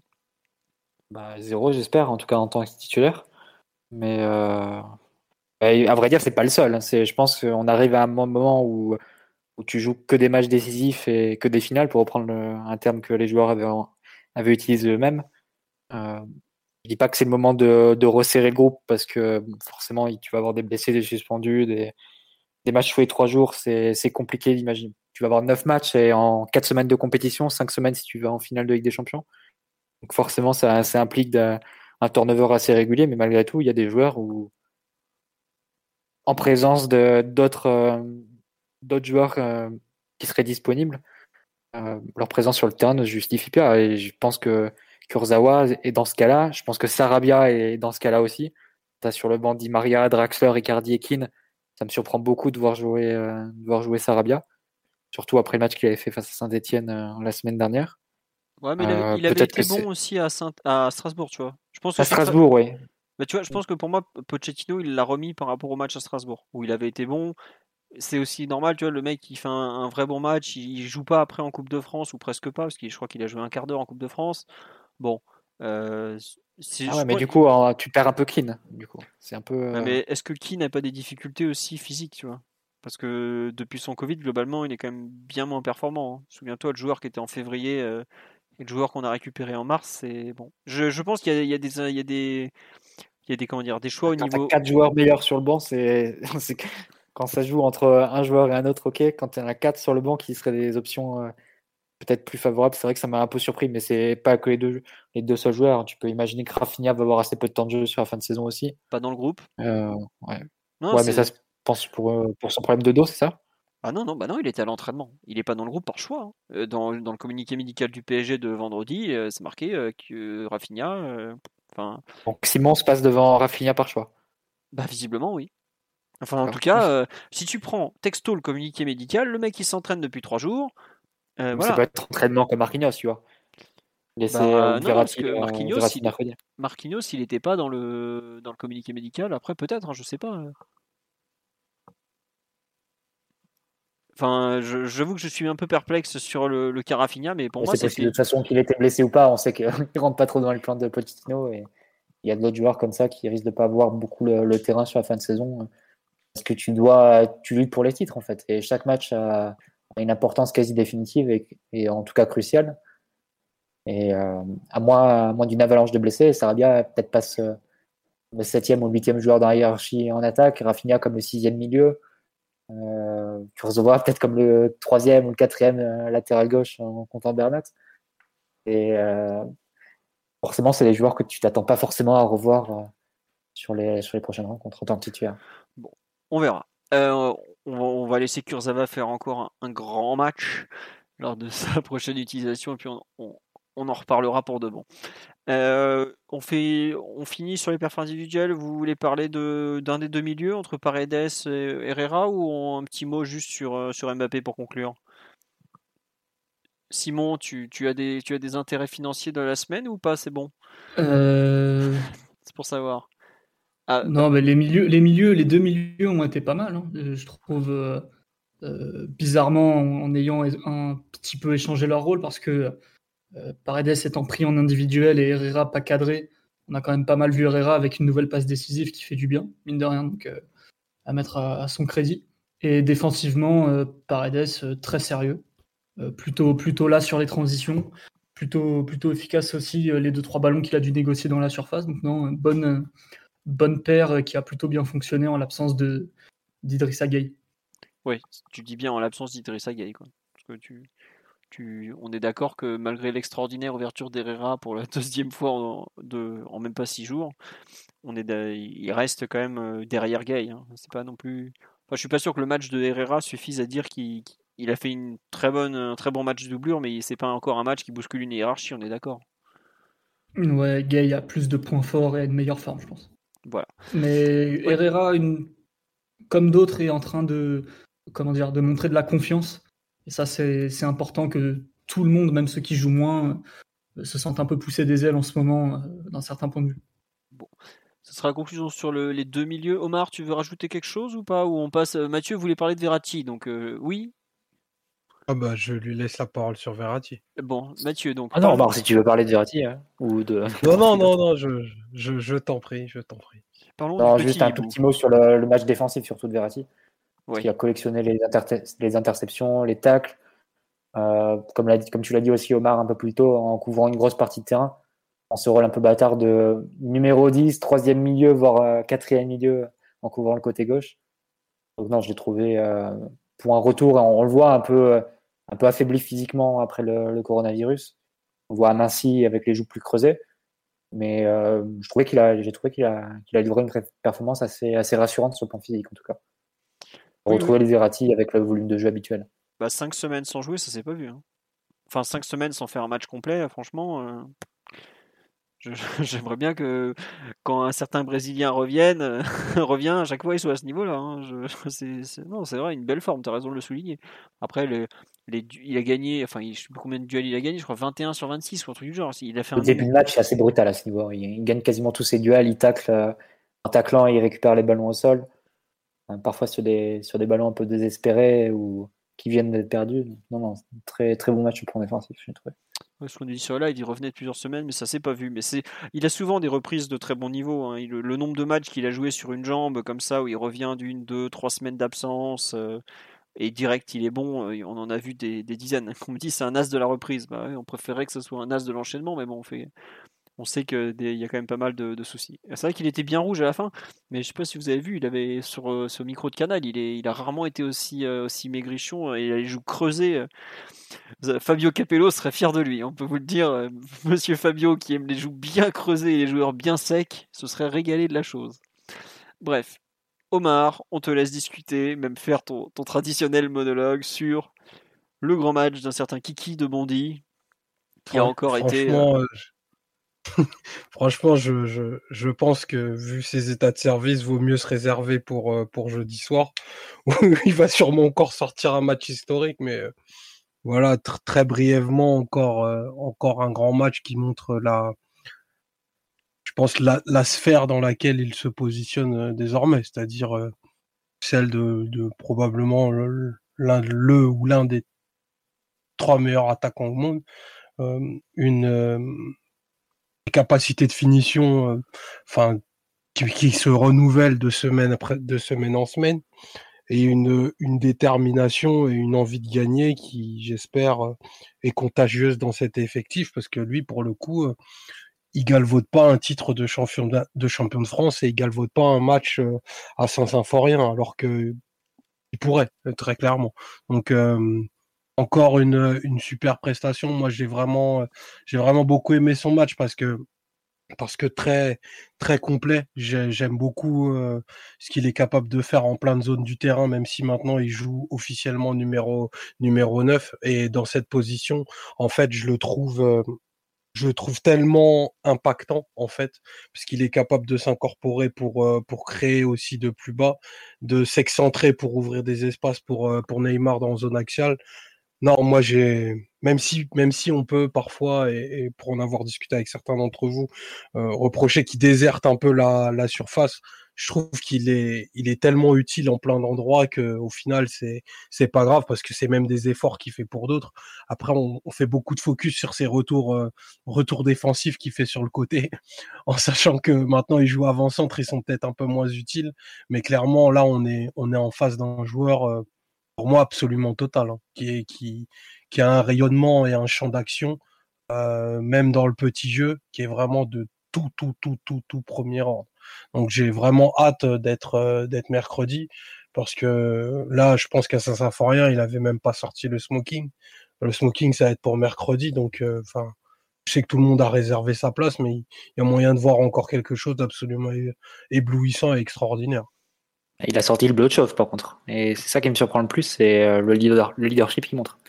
Parce que tu, euh, tu c'est pas forcément une qualité ou, euh, un trait de caractère qu'il avait montré sur, sur les dernières saisons, ni même dans cette même saison. Mais depuis que depuis qu'on est entré dans le Money Time, en gros depuis, depuis trois matchs en particulier en, Ligue 1 où tu sais qu'il n'y a, plus, a plus le droit à l'erreur. Quasiment chaque, chaque résultat qui ne serait pas une victoire nous élimine de la course au titre. C'est un peu, c'est un peu, un peu le cas. Euh, il a vraiment pris les choses en main et il porte l'équipe littéralement. C'est sur les trois derniers matchs, je prends Strasbourg, Saint-Etienne et, et, Metz. Les trois victoires sont pour lui à 100%. Donc euh, c'est euh, assez impressionnant à ce niveau-là. Je pensais pas qu'il avait forcément ça en lui. Je sais pas si c'est aussi le, contexte et le fait que Paris soit un peu dos au mur qui révèle ça chez lui. Mais s'il arrive à débloquer ça et à, pour le coup, prendre les responsabilités qu'il a sur, actuellement sur le terrain. Parce que là, on n'est pas en train de se dire, on a souvent fait ce reproche à Mbappé, c'est-à-dire, oui, tu veux des responsabilités, mais les responsabilités, ça se demande pas, ça, se prend. Là, pour le coup, il est, euh, il n'a hein. pas demandé la permission à, il a demandé la permission à personne. Il les a prises de, lui-même et, et il est en train de vraiment de porter le PSG. Si le PSG est encore dans la course au titre, c'est vraiment pour lui. Euh, on peut souligner sa régularité, une saison qui a été à, un peu, un peu compliqué, où il a eu des, des hauts et des bas, mais dans, dans, les moments qui comptent, il a réussi à hausser son niveau. Et, ce que je trouve assez, assez parlant, c'est qu'au fond, le PSG a, perdu tous les matchs où Mbappé a été un peu moins bien. C'est-à-dire Nantes, Monaco et, euh, et, Lille. Les trois matchs où, où Mbappé a vraiment baissé de, régime euh, sur les euh, deux, trois derniers mois, le PSG les a perdus. Je pense que c'est assez à noter le, le, fait que. Lyon au parc, dit Simon aussi, ouais. Ouais, enfin moi je faisais vraiment la référence depuis en gros le mois de février parce que jusqu'à février Mbappé était quand même dans un creux physique.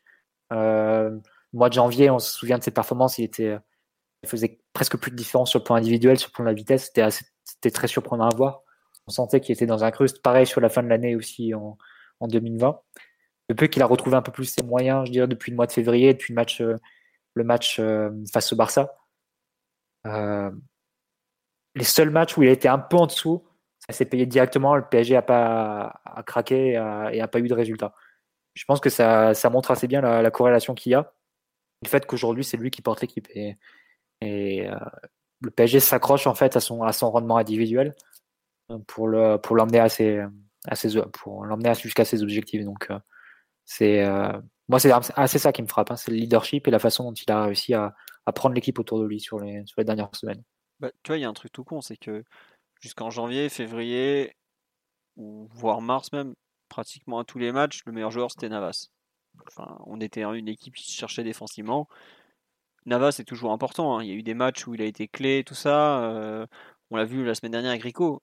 Mais comme tu dis, à chaque match, pratiquement l'homme du match c'est Mbappé.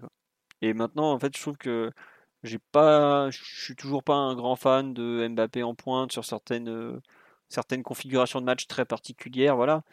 Mais aujourd'hui, c'est même plus, Mbappé, c'est même plus une question de poste, de à gauche, à droite, devant, peu importe. Il est, tu sens vraiment une, quand il prend le ballon, je trouve que tu, tu revois un peu ce que, un peu ce que Ronaldinho faisait il y a, il y a 20 ans, savoir, euh, tu as l'impression qu'en fait le temps s'arrête un peu et tu es en attente de ce qu'il va faire. Et là, tu es face à quelque chose, tu sais qu'il est capable de tout faire tu sais qu'il est capable de te faire basculer une rencontre, de, faire euh, la passe, le dribble, l'accélération, le, coup de rein, qui va te, qui t'ouvre le but, quoi, qui, te crée le but, un, but à lui tout seul. Et je trouve qu'en ce moment, il est vraiment là-dedans. Il y avait un Neymar avait un peu de ça dans ses toutes meilleures périodes, euh, quand il arrivait, après, avant qu'il perde un peu en rythme, en physique, enfin avant les, péripéties de, son aventure parisienne. Mais je trouve que Mbappé en ce moment est un peu cette, euh, cette sorte de, de menace ultime quand il, quand il prend le ballon, qu'il est dans les 30 derniers mètres, qu'il avance vers le but. Tu, vraiment, je trouve que tu sais qu'il va se passer quelque chose. C'est incroyable le, la confiance qu'il dégage, la menace qu'il est. C'est vrai, aujourd'hui, Mbappé, dans les 30 derniers mètres, c'est ça. C'est la menace ultime. C'est tu, as Neymar à côté qui est quand même pas rien. On, l'a vu faire des choses euh, extraordinaires. Mais Mbappé, euh, ballon dans les 30 derniers mètres, c'est tout de suite, euh, c'est pratiquement, c'est pas l'assurance d'avoir une occasion, mais c'est pas loin d'avoir l'assurance d'une frappe, ou quelque chose dans le genre. C'est quelque chose d'incroyable. Pas que physiquement, euh, comme le dit Mathieu, là, ouais, même il frappe de loin, quoi. Parce que le but, alors ok, euh, Ukidja est pas génial, génial, mais on se demande si elle est pas un peu déviée, c'est dur à lire. Mais c'est extraordinaire ce qu'il fait sur le deuxième but. Ou même quand il va chercher les. Quand il va gratter les ballons, la volonté qu'il a permanente, c'est. Je trouve que là, depuis euh, un ou deux mois, on voit un joueur euh, qui, monte encore en gamme, quoi. C'est ah, même dur à décrire tellement on le pensait fort, on le voyait fort, hein, parce que les, conneries comme quoi il a pas progressé entre 2017 et 2019, merci, mais c'est bon quoi, ça n'existe pas ça. Mais là, il est dans un, il a un état d'esprit qui est franchement remarquable. enfin, on parle de la Ligue 1 quoi. Il a déjà gagné la Coupe du Monde et il est toutes les semaines, mais toutes les semaines, le mec qui en veut le plus. Sa fin de match contre Saint-Etienne, on en a beaucoup parlé la semaine dernière, mais euh, Là, c'est tout le match contre Metz où quand, il y a égalisation, il vient reprendre le ballon, il réattaque, il represse, il fait des retours et tout. Ouais, incroyable. on me dit qu'elle elle est bien déviée, effectivement. Mais je pense qu'un grand gardien, il la sort quand même, malgré tout. Donc, euh, vraiment, immense match de Mbappé, encore une fois. Et ouais, aujourd'hui, ce qu'il faut, ce faut espérer juste, c'est bah, déjà qu'il tienne physiquement jusqu'au bout, même s'il va avoir du repos forcé à Rennes avec sa fameuse suspension qui pourrait bien nous coûter cher mais aussi euh, faut espérer surtout qu'il prolonge à la fin parce que c'est aujourd'hui euh, l'enjeu de la fin de saison et je, trouve que malheureusement dans cette euh, dans son extraordinaire volonté de de gagner tout je, trouve qu'il y a un côté je veux partir par la très grande porte qui me fait aussi apprécier avec un un goût amer en bouche cette période où il est tout bonnement extraordinaire. Alors s'il fait ça, qui nous amène jusqu'au bout en Ligue 1, Ligue des Champions partout et qu'en plus il prolonge, bon bah voilà, là c'est c'est Kiki forever et puis voilà. Mais je, honnêtement, je trouve qu'il y a un côté, euh, je vais vous amener tout en haut et après vous pourrez plus rien dire. Je fais le choix que je, je fais le choix que je veux et personne ne me dira rien. Et c'est vraiment le seul truc qui me gêne en ce moment. C'est juste. Il y a la Super ça, Coupe quoi. d'Europe et la Coupe Intercontinentale à Ouais, gagner. mais aussi. ça, je pense qu'ils s'en foutent. Ouais, je pense que je pense que quoi qu'il passe, de toute façon, on, pourra on pourra plus rien dire. Il faut savourer le plaisir rare de voir un joueur de cet acabit là. Moi, j'ai franchement chaque samedi, je me je me dis j'ai jamais vu ça et, je pense sincèrement que c'est vrai. C'est absolument terrible euh, ce qu'il est capable de faire à, tous les niveaux. Je pense que Mathieu parlait tout à l'heure du du leadership. J'ai plusieurs actions qui me reviennent euh, samedi des des retours euh, même pas défensifs où il va mettre euh, à l'épaule, il va bouger des défenseurs. Tu parlais de, de la menace qui fait planer dans les 30 derniers mètres, mais c'est même au-delà. Mbappé, dans ta moitié de terrain, c'est un danger, mais perpétuel. Perpétuel parce qu'il est capable de, de, de créer des situations qui n'existent pas, tu vois. Et ça, Ouais, c'est ouais. une il y a, y a pas ça au monde aujourd'hui tu vois clairement Ah. dans, dans un dans un dans un dans une dans un collectif comme le nôtre qui au final est, très difficile à, à, à définir. Mbappé en fait il transcende tout et en fait il est capable de d'absolument d'absolument tout péter. S'il y a un Catalan qui qui dort pas actuellement je pense que la cause de ces problèmes c'est c'est 90% Mbappé aujourd'hui. Parce que c'est il est incadrable au final. Parce que même avec du retard, même avec une cage, alors je dis ça, il y a des adversaires qui, qui ont réussi, mais je pense que le, soir où Mbappé est dans son soir, aujourd'hui c'est quasi inarrêtable. Tu peux pas, enfin il n'y a pas de solution. Il faudrait vraiment une équipe qui défende type Barcelone, type pardon Real 2017 qui est capable de, totalement la profondeur, d'être dans ses 5,50 et de, et de le prendre de face. Et même ça encore, ça devient, ça devient dangereux parce que dans des tout petits espaces, il fait des trucs incroyables. Non, C'est euh, franchement chapeau. Non, mais tu as raison. Après, euh, juste on me dit sur le live, on parle du poids psychologique pour la défense adverse, mais c'est ça, quoi. C'est que tu, tu sais que tu, tu sais pas à quelle sauce tu vas te manger en fait. Parce que tu sais qu'il va te, qu'il va te dominer, qu'il va te, te mettre en difficulté, mais tu sais jamais à- de quelle façon et, et à quel point, quoi. Mais bon. Oui, Mathieu, je crois, ou Simon, je peux, j'ai entendu quelqu'un qui voulait rajouter quelque chose. Non? Non, mais après, c'est, tu peux le, tu peux le défendre d'une certaine façon. C'est, ça sera sans doute ce que fera Guardiola et en anticipant un peu ce qu'on dira tout à l'heure, c'est d'éviter que les ballons arrivent jusqu'à lui, c'est-à-dire de, de couper l'approvisionnement et les sources de passe et du coup lui faire jouer des ballons plus difficiles, de plus loin. Et là où il peut être en difficulté, peut-être plus physique avec, avec un joueur comme Ruben Diaz qui a, qui a montré ce week-end qui était, qui était bon en duel et, et très présent physiquement dans l'anticipation, etc. Après, plus, plus généralement, vu que tu parlais un peu de son futur, Philo, euh, limite, la question va se poser, c'est s'il veut pas prolonger, est-ce que ça vaut mieux pas de, de le garder une- un an de plus, quitte à le perdre à zéro, plutôt que de bidouiller un deal euh, forcément qui sera sous-valué par rapport à la valeur du joueur Euh, Et sachant que tu devras en plus reverser 35 millions de, de cette somme à, à Monaco, vu que tu dois 35 millions à Monaco, aussi bien s'il prolonge qu'aussi bien s'il Mm. si, euh, s'il part. Donc euh, forcément, mais- ça va la question va se poser. quoi. Non, mais c'est, c'est S'il là, veut, pas- s'il veut pas prolonger. après, faut pas oublier que Ouais. le PSG avait Juste dit- pour refaire une, un an de plus avec lui et retenter de la chance avec des champions. Quoi. Ouais, ouais, non, mais c'est, c'est, ouais, c'est un calcul qui peut se faire. Et puis après aussi, tu te dis, écoute, je fais un, un- est-ce que je prends pas le risque de, enfin, d'essayer de le convaincre encore euh, l'année suivante? Mais bon, Hmm, c'est ça. je suis pas sûr qu'au Qatar, ils soient d'accord sur- avec ce- cette idée. donc bon. Ouais, On- c'est- C'est c'est un peu le jet de la pièce en l'air, mais surtout, je pense qu'il aurait fallu. Enfin, je sais pas si juridiquement c'était c'était possible, mais on aurait dû prolonger Mbappé dès 2017 en fait. Non, c'était pas possible. On a déjà. Bah, puis lui, il n'avait pas forcément envie. Ah, de... mais lui, quand il signe au PSG, il- il- je pense que peut-être même plus à l'époque qu'à- qu'actuellement, il a l'idée euh, déjà de, de faire le- l'autre étape dans sa carrière. Il ne signe pas au PSG pour faire 10 ans en 2017. Mhm. Il avait peut-être même l'étape assez. Ah, je pense pas. Je pense qu'il avait, il avait envie d'aller au Real, peut-être même plus tôt que- qu'en 2021. Peut-être que les circonstances vont aujourd'hui vont l'en empêcher. Donc, euh, je pense pas qu'il aurait signé un tel accord euh, en 2017. Tu vois. Non. On nous dit il y a que Thiago Silva. Non, il y a que Thiago Silva qui a réussi à le tenir. Ouais, mais c'était le Mbappé de 2017. Je suis pas sûr que le, en 2021 le duel fasse le, soit de- le même résultat malgré tout tout le respect qu'on a pour Thiago Silva qui, qui est quand même un immense défenseur central. Aujourd'hui, tenir Mbappé, c'est c'est quelque chose quoi. Euh, non, juste, il y en a qui pensent, il y a un gros débat sur est-ce qu'il vaut mieux le garder le laisser partir pour zéro. Il y en a qui y pense depuis deux ans, comme quoi l'avenir de Mbappé est quand même un, sujet de, fond au PSG, mais bon, c'est comme ça. On nous dit c'est le meilleur joueur de l'histoire du club. Ça, je sais pas, mais s'il s'en va en ayant gagné la Ligue des Champions avec le PSG, par exemple, c'est quelque chose. Hein. à ce moment-là, oui, il sera un joueur qui aura énormément compté. Il est déjà un joueur qui a énormément compté. C'est déjà, si je ne me trompe pas, le troisième meilleur buteur du club. Bon, il a le deuxième dans le viseur. Ça va être juste cette saison, mais on ne sait jamais. Voilà. On demande, euh, Simon, tu me dis que demander à Simacan était un peu de mauvaise foi parce que quand Mbappé joue contre Simacan, il est, il est pas bien du tout physiquement. Euh, c'est pas, c'est pas la même époque. C'est en décembre, il joue sur une patte, quoi, le pauvre. J'ai jamais eu prétention à la bonne foi, Philo. J'avais oublié ce détail, effectivement. Bon, allez, euh, petit point course au titre, puisqu'on a, on a quand même une journée qui était importante. Lille, menait 2-0 euh, à Lyon, est quand même allé s'imposer malgré tout. 3-2, euh, donc avec un.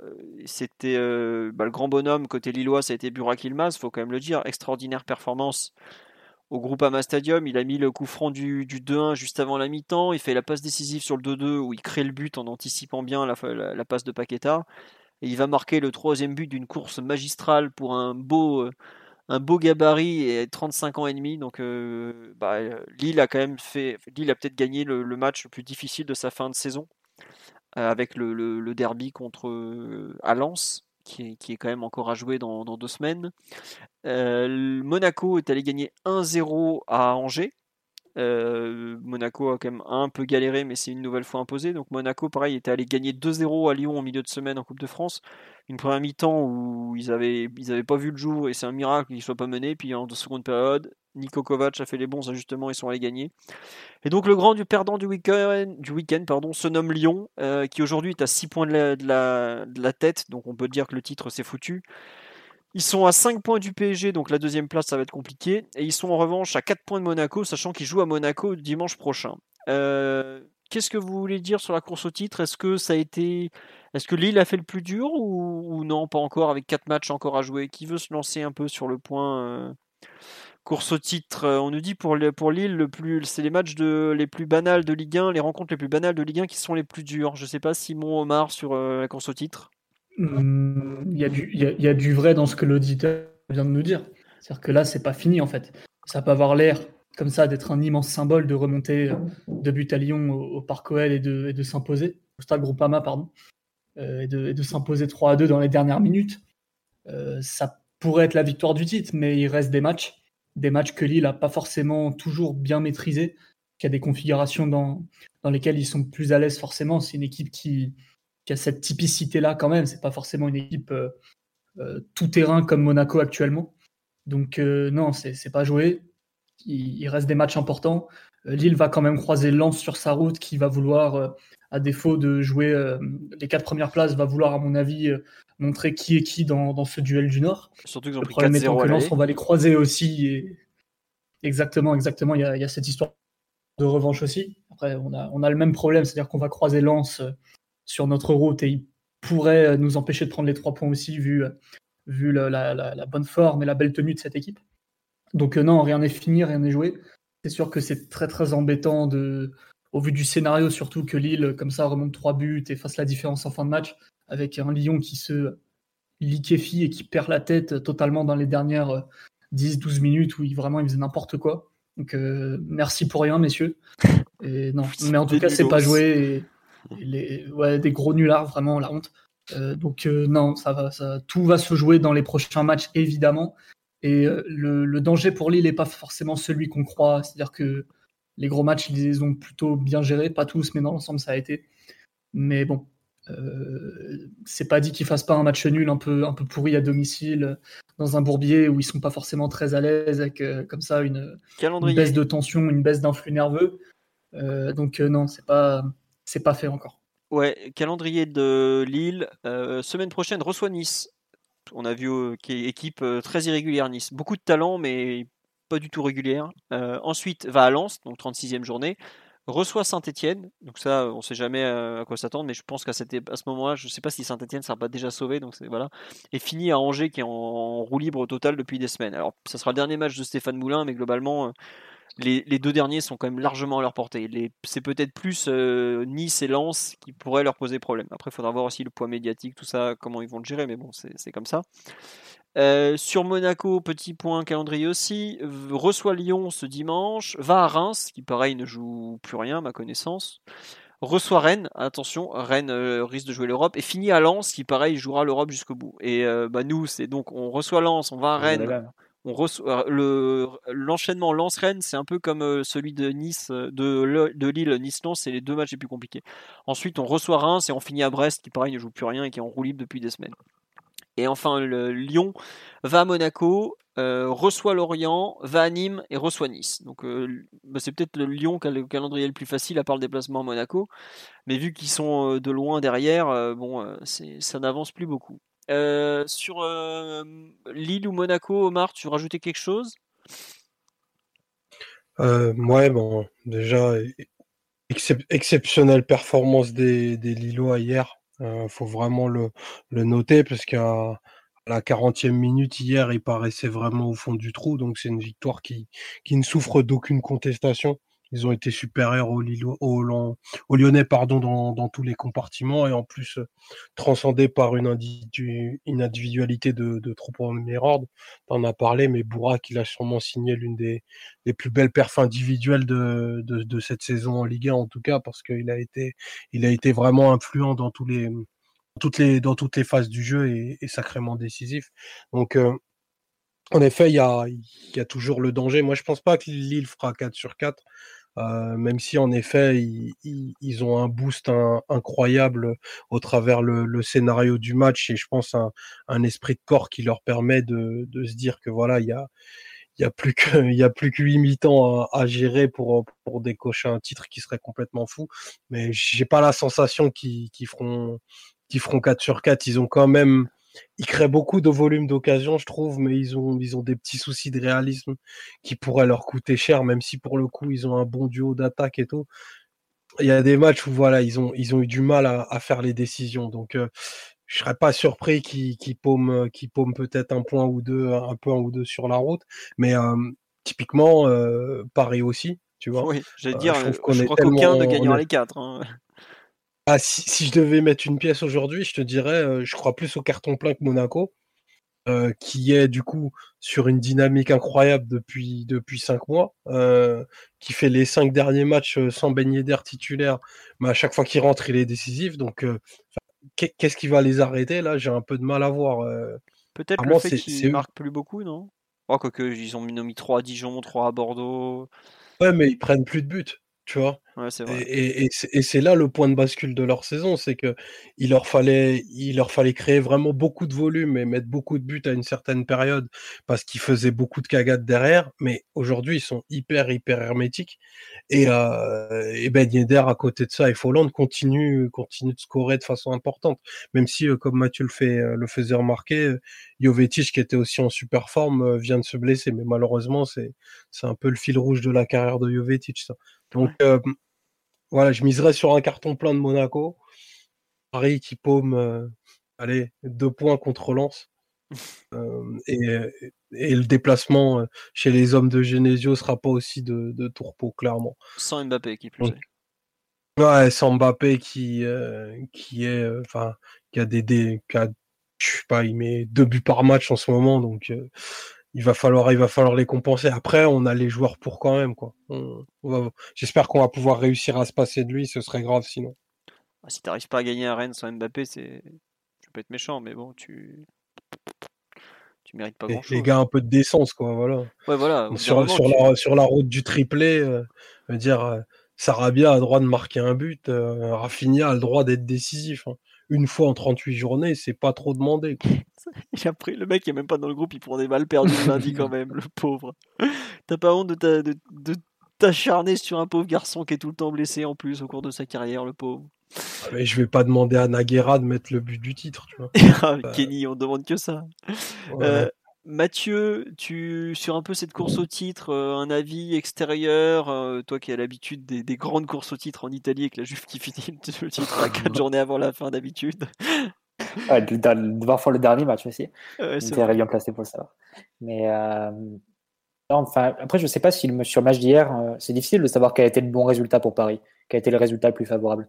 Parce que est-ce qu'on est sûr vraiment qu'une victoire de Lyon aurait été, aurait été favorable pour nous hier? D'avoir moins- les quatre équipes en deux points Bah, L'avantage, c'est qu'au moins, tu as ton destin entre tes mains. Quoi. Et ça, à 4 journées de la fin, c'est quand même pas mal. hein. Je veux pas... Ouais, tu, peux, tu peux avoir aussi un relâchement en croyant que, que, ta, que ta place est acquise. Là, au moins, ça donne un peu tout le monde sous pression. Mhm. Tu es obligé de gagner, de gagner les, quatre, les quatre derniers matchs. Euh, tout en sachant que tu as plus ou moins sécurisé le podium. Donc, ça, c'est c'est déjà une, une bonne chose. Euh, après, on verra. Est-ce que Lyon va pas, est pas censé faire un meilleur match face à Monaco en- avec l'énergie du désespoir la semaine prochaine, en sachant qu'il faut absolument qu'ils gagnent Ils n'ont pas de calcul à faire. Alors que hier, tu as senti qu'à 2-2, c'était euh, ouais, ils ont commencé à faire des changements, à, se regarder un peu et, et Lille a pris la, a pris l'ascendant à ce niveau-là. Je pense que. Lyon a perdu gros hier, à l'heure de jeu notamment, après le match de Coupe de France où ils s'étaient donné à corps perdu encore. En plus physiquement, c'est vrai Ouais, que non, hier, ils ont craqué vraiment- C'est physiquement. vraiment étalé. Ouais. Et là, ils ont une semaine pour préparer le déplacement Monaco, déplacement la dernière chance. Je ne suis pas sûr que Lyon euh, fera la même bêtise ou, fera la même prestation euh, incomplète que, que ce dimanche. Je pense qu'on peut compter sur, Lyon, hein, sur un match comme ça de revanche, euh, tout pour le tout. Il faut absolument qu'ils gagnent pour se remettre dans la course. Tu peux, tu peux imaginer que Lyon fera un bon match à Monaco. Après, est-ce que Lille fera aura un accro? Est-ce que Paris fera le 4 sur 4 C'est très difficile à dire. Moi, honnêtement, le, le calendrier du PSG, je le trouve pas favorable du tout. Le match à Rennes, même avec Mbappé, c'est un match très, très casse-gueule. Euh, globalement, on a vu que sur les matchs récents aussi qu'on a très peu de marge. hein. C'est, il y a assez peu de matchs qui sont, qui sont tranquilles. Même face à Metz à la 60e, t'es pas serein. Ouais. Euh, donc, Saint-Etienne au parc, ça doit être une, une promenade de santé, ça l'est pas du tout. Donc, euh, on sait qu'il faudra, faudra vraiment s'arracher, tout en sachant que tu as la Ligue des Champions en même temps. Donc, tu peux pas, c'est difficile de savoir quelles seront les conséquences à la fois physiques, mais aussi au niveau mental. Il y aura la- l'euphorie d'une victoire, mais aussi le, relâchement qui peut, qui peut suivre, ou bien le, fait qu'une défaite te plongerait un peu et il y des, une sensation de, saison terminée. C'est difficile à évaluer tout ça. C'est encore très incertain. Il reste quatre matchs et les trois équipes sont en deux points. Euh, Lyon n'est pas tout à fait hors course parce qu'ils ont une confrontation directe aussi qui peut, les rapprocher. Voilà, c'est assez passionnant à vivre. Ouais. Bon, allez, ça sera le mot de la fin sur cette euh, course au titre et cette preview, cette, re- cette review plutôt de PSG Metz, de Metz PSG, j'ai du mal. On passe à la deuxième partie de l'émission, à la demi-finale, pardon, j'allais dire le quart de finale, mais non, c'est une demi-finale, puisque le FC Bayern a été renvoyé dans ses pénates. Euh, de la demi-finale aller de Ligue des Champions entre le PSG et donc Manchester City. Excusez-moi, je vous cherche l'image pour que ça soit tout beau. Évidemment, je ne la retrouve pas. On joue mercredi soir. Euh, Le, le mardi, c'est Real Chelsea ou Chelsea euh, Real Chelsea pardon. Premier thème que j'ai mis sur le concernant ce match. Quelle composition attendre? Je pense que ça paraît le plus logique pour commencer euh, ce thème, non? Ou vous voulez qu'on donne un peu des clés du match? D'habitude, on fait les, on commence un peu par les compos, donc on va reprendre le fil habituel. Dans les buts du PSG, je pense qu'on est tous d'accord pour dire qu'un certain Kaylor Navas est attendu, à moins qu'il y ait un, un gros souci. Bravo pour la prolongation. ah oui, oui, oui, mais je dis, on parlera vraiment de la prolongation de San Kaylor le jour où on fera peut-être, enfin on espère en faire plusieurs en même temps. Voilà. Euh, première interrogation, le poste d'arrière droit. À votre avis, euh, on compte sur qui euh, Coligno Alessandro Florenzi ou je ne sais pas, une surprise venue de nulle part nommé Thilo Kerrer Qui veut un peu se, se lancer sur ce, premier point? C'est un point assez problématique malgré tout parce que euh, ça va dépendre aussi de comment on veut jouer et qu'est-ce qu'on veut mettre dans le match. C'est-à-dire que si tu mets Florenzi, forcément, ça t'apporte euh, une certaine expérience, un joueur qui fait pas d'erreur dans ce genre de match normalement, un joueur qui a un pied et qui techniquement, euh, au moins sur certains points, peut, t'offrir des choses. Après, le problème, c'est que euh, Florenzi, là actuellement, c'est un joueur vraiment très incomplet, voire contextuel. Euh, on se demande quelle est sa fiabilité physique. Euh, Est-ce qu'il est capable de, de, tenir un peu le- le choc, entre guillemets, surtout que City va, un peu à l'instar du Bayern, beaucoup, beaucoup attaquer sur les côtés. Donc euh, voilà, est-ce que Est-ce que, est que Florenzi est tout à fait capable de, relever le défi? On ne sait pas. Après, c'est un joueur qui apporte sans aucun doute des choses. et, pour Dagba, qui, paraissait pendant un bon moment comme le joueur, un des joueurs les plus faibles de, de l'effectif et qui montrait le moins de personnalité, on a pu voir qu'il s'était un peu révélé en deux temps contre le Bayern, déjà en faisant un match de, souffrance, mais en ne baissant jamais la tête à, à l'Allianz Arena avant de faire un match beaucoup plus complet et abouti et en montrant pas mal de détermination, de violence, de violence de, constance et d'intelligence euh, au, Parc des Princes. Est-ce qu'il n'aurait pas gagné sa place là-dessus, notamment du point de vue du, physique et du point de vue défensif? C'est-à-dire c'est un joueur qui est vif, qui a des démarrages comme ça assez, assez intéressants, malgré sa fragilité, qui a beaucoup beaucoup de coffres, euh, contrairement à Florenzi qui a l'air tout le temps un peu cramé au bout d'une mi-temps, voire avant. Donc euh, franchement, ça se tabasse un peu entre les deux. Je pense malgré tout que Dagba pourrait débuter, ne serait-ce que pour des histoires de, de couverture et, de duel défensif, où il me paraît être un petit peu plus à même euh, de relever le défi de, Sterling, de Foden, Cancelo et tous les autres qui pourraient se retrouver dans, dans sa zone.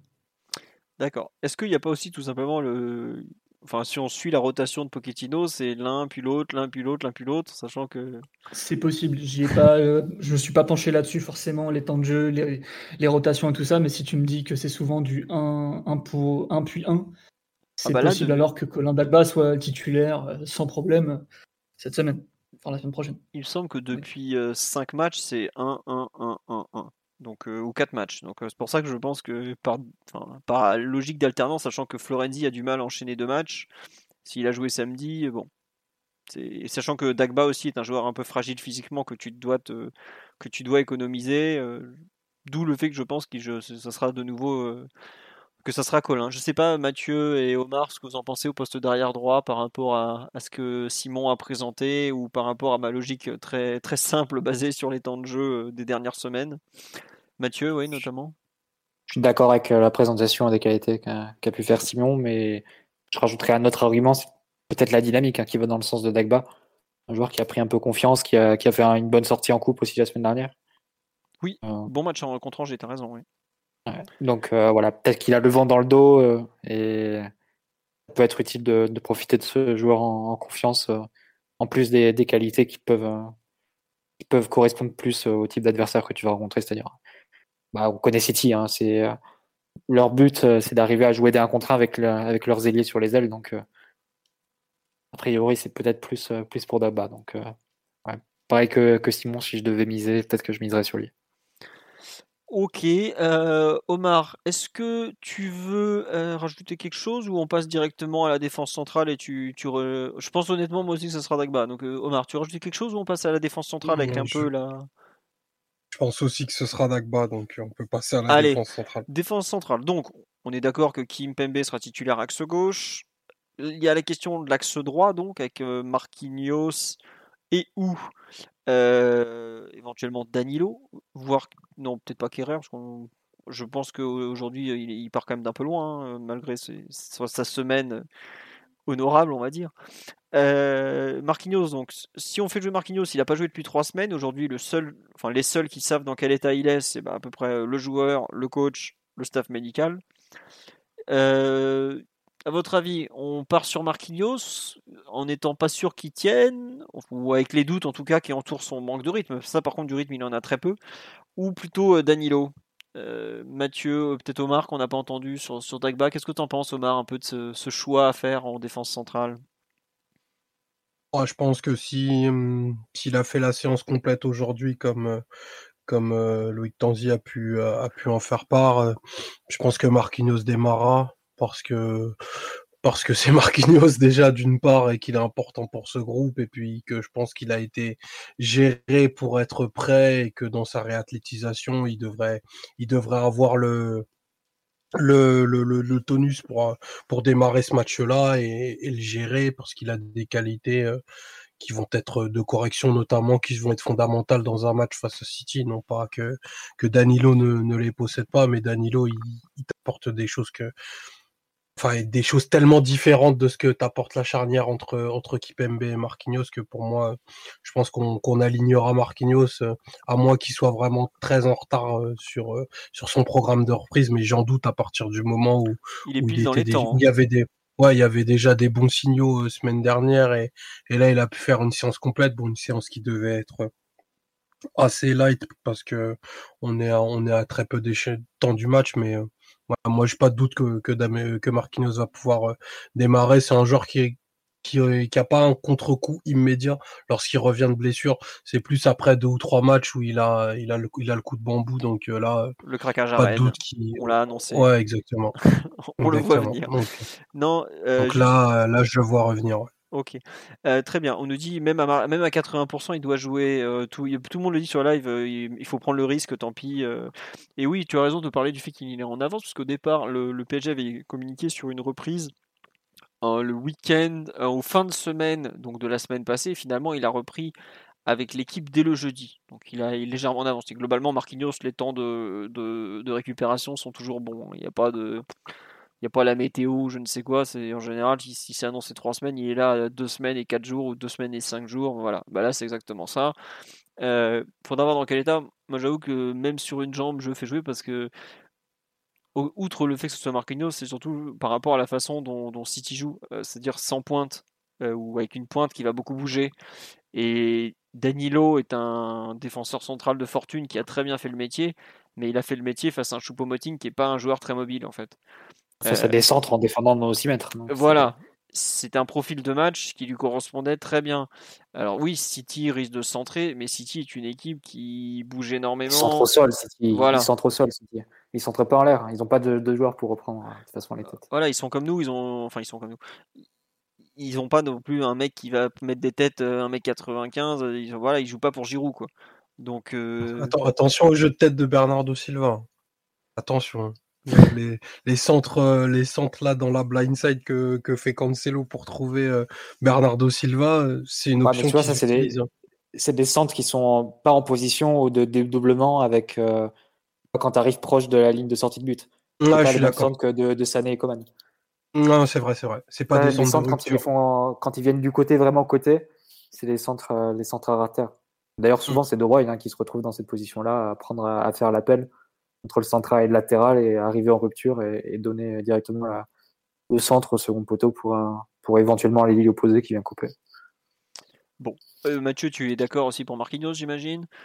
Bah, Je suis d'accord avec ton argument. Après, il faut voir l'état physique. Ça, c'est, bah on nous parle des coups de casque de Gundogan. Et oui, Gundogan, attention, les insertions Gundogan dans la surface.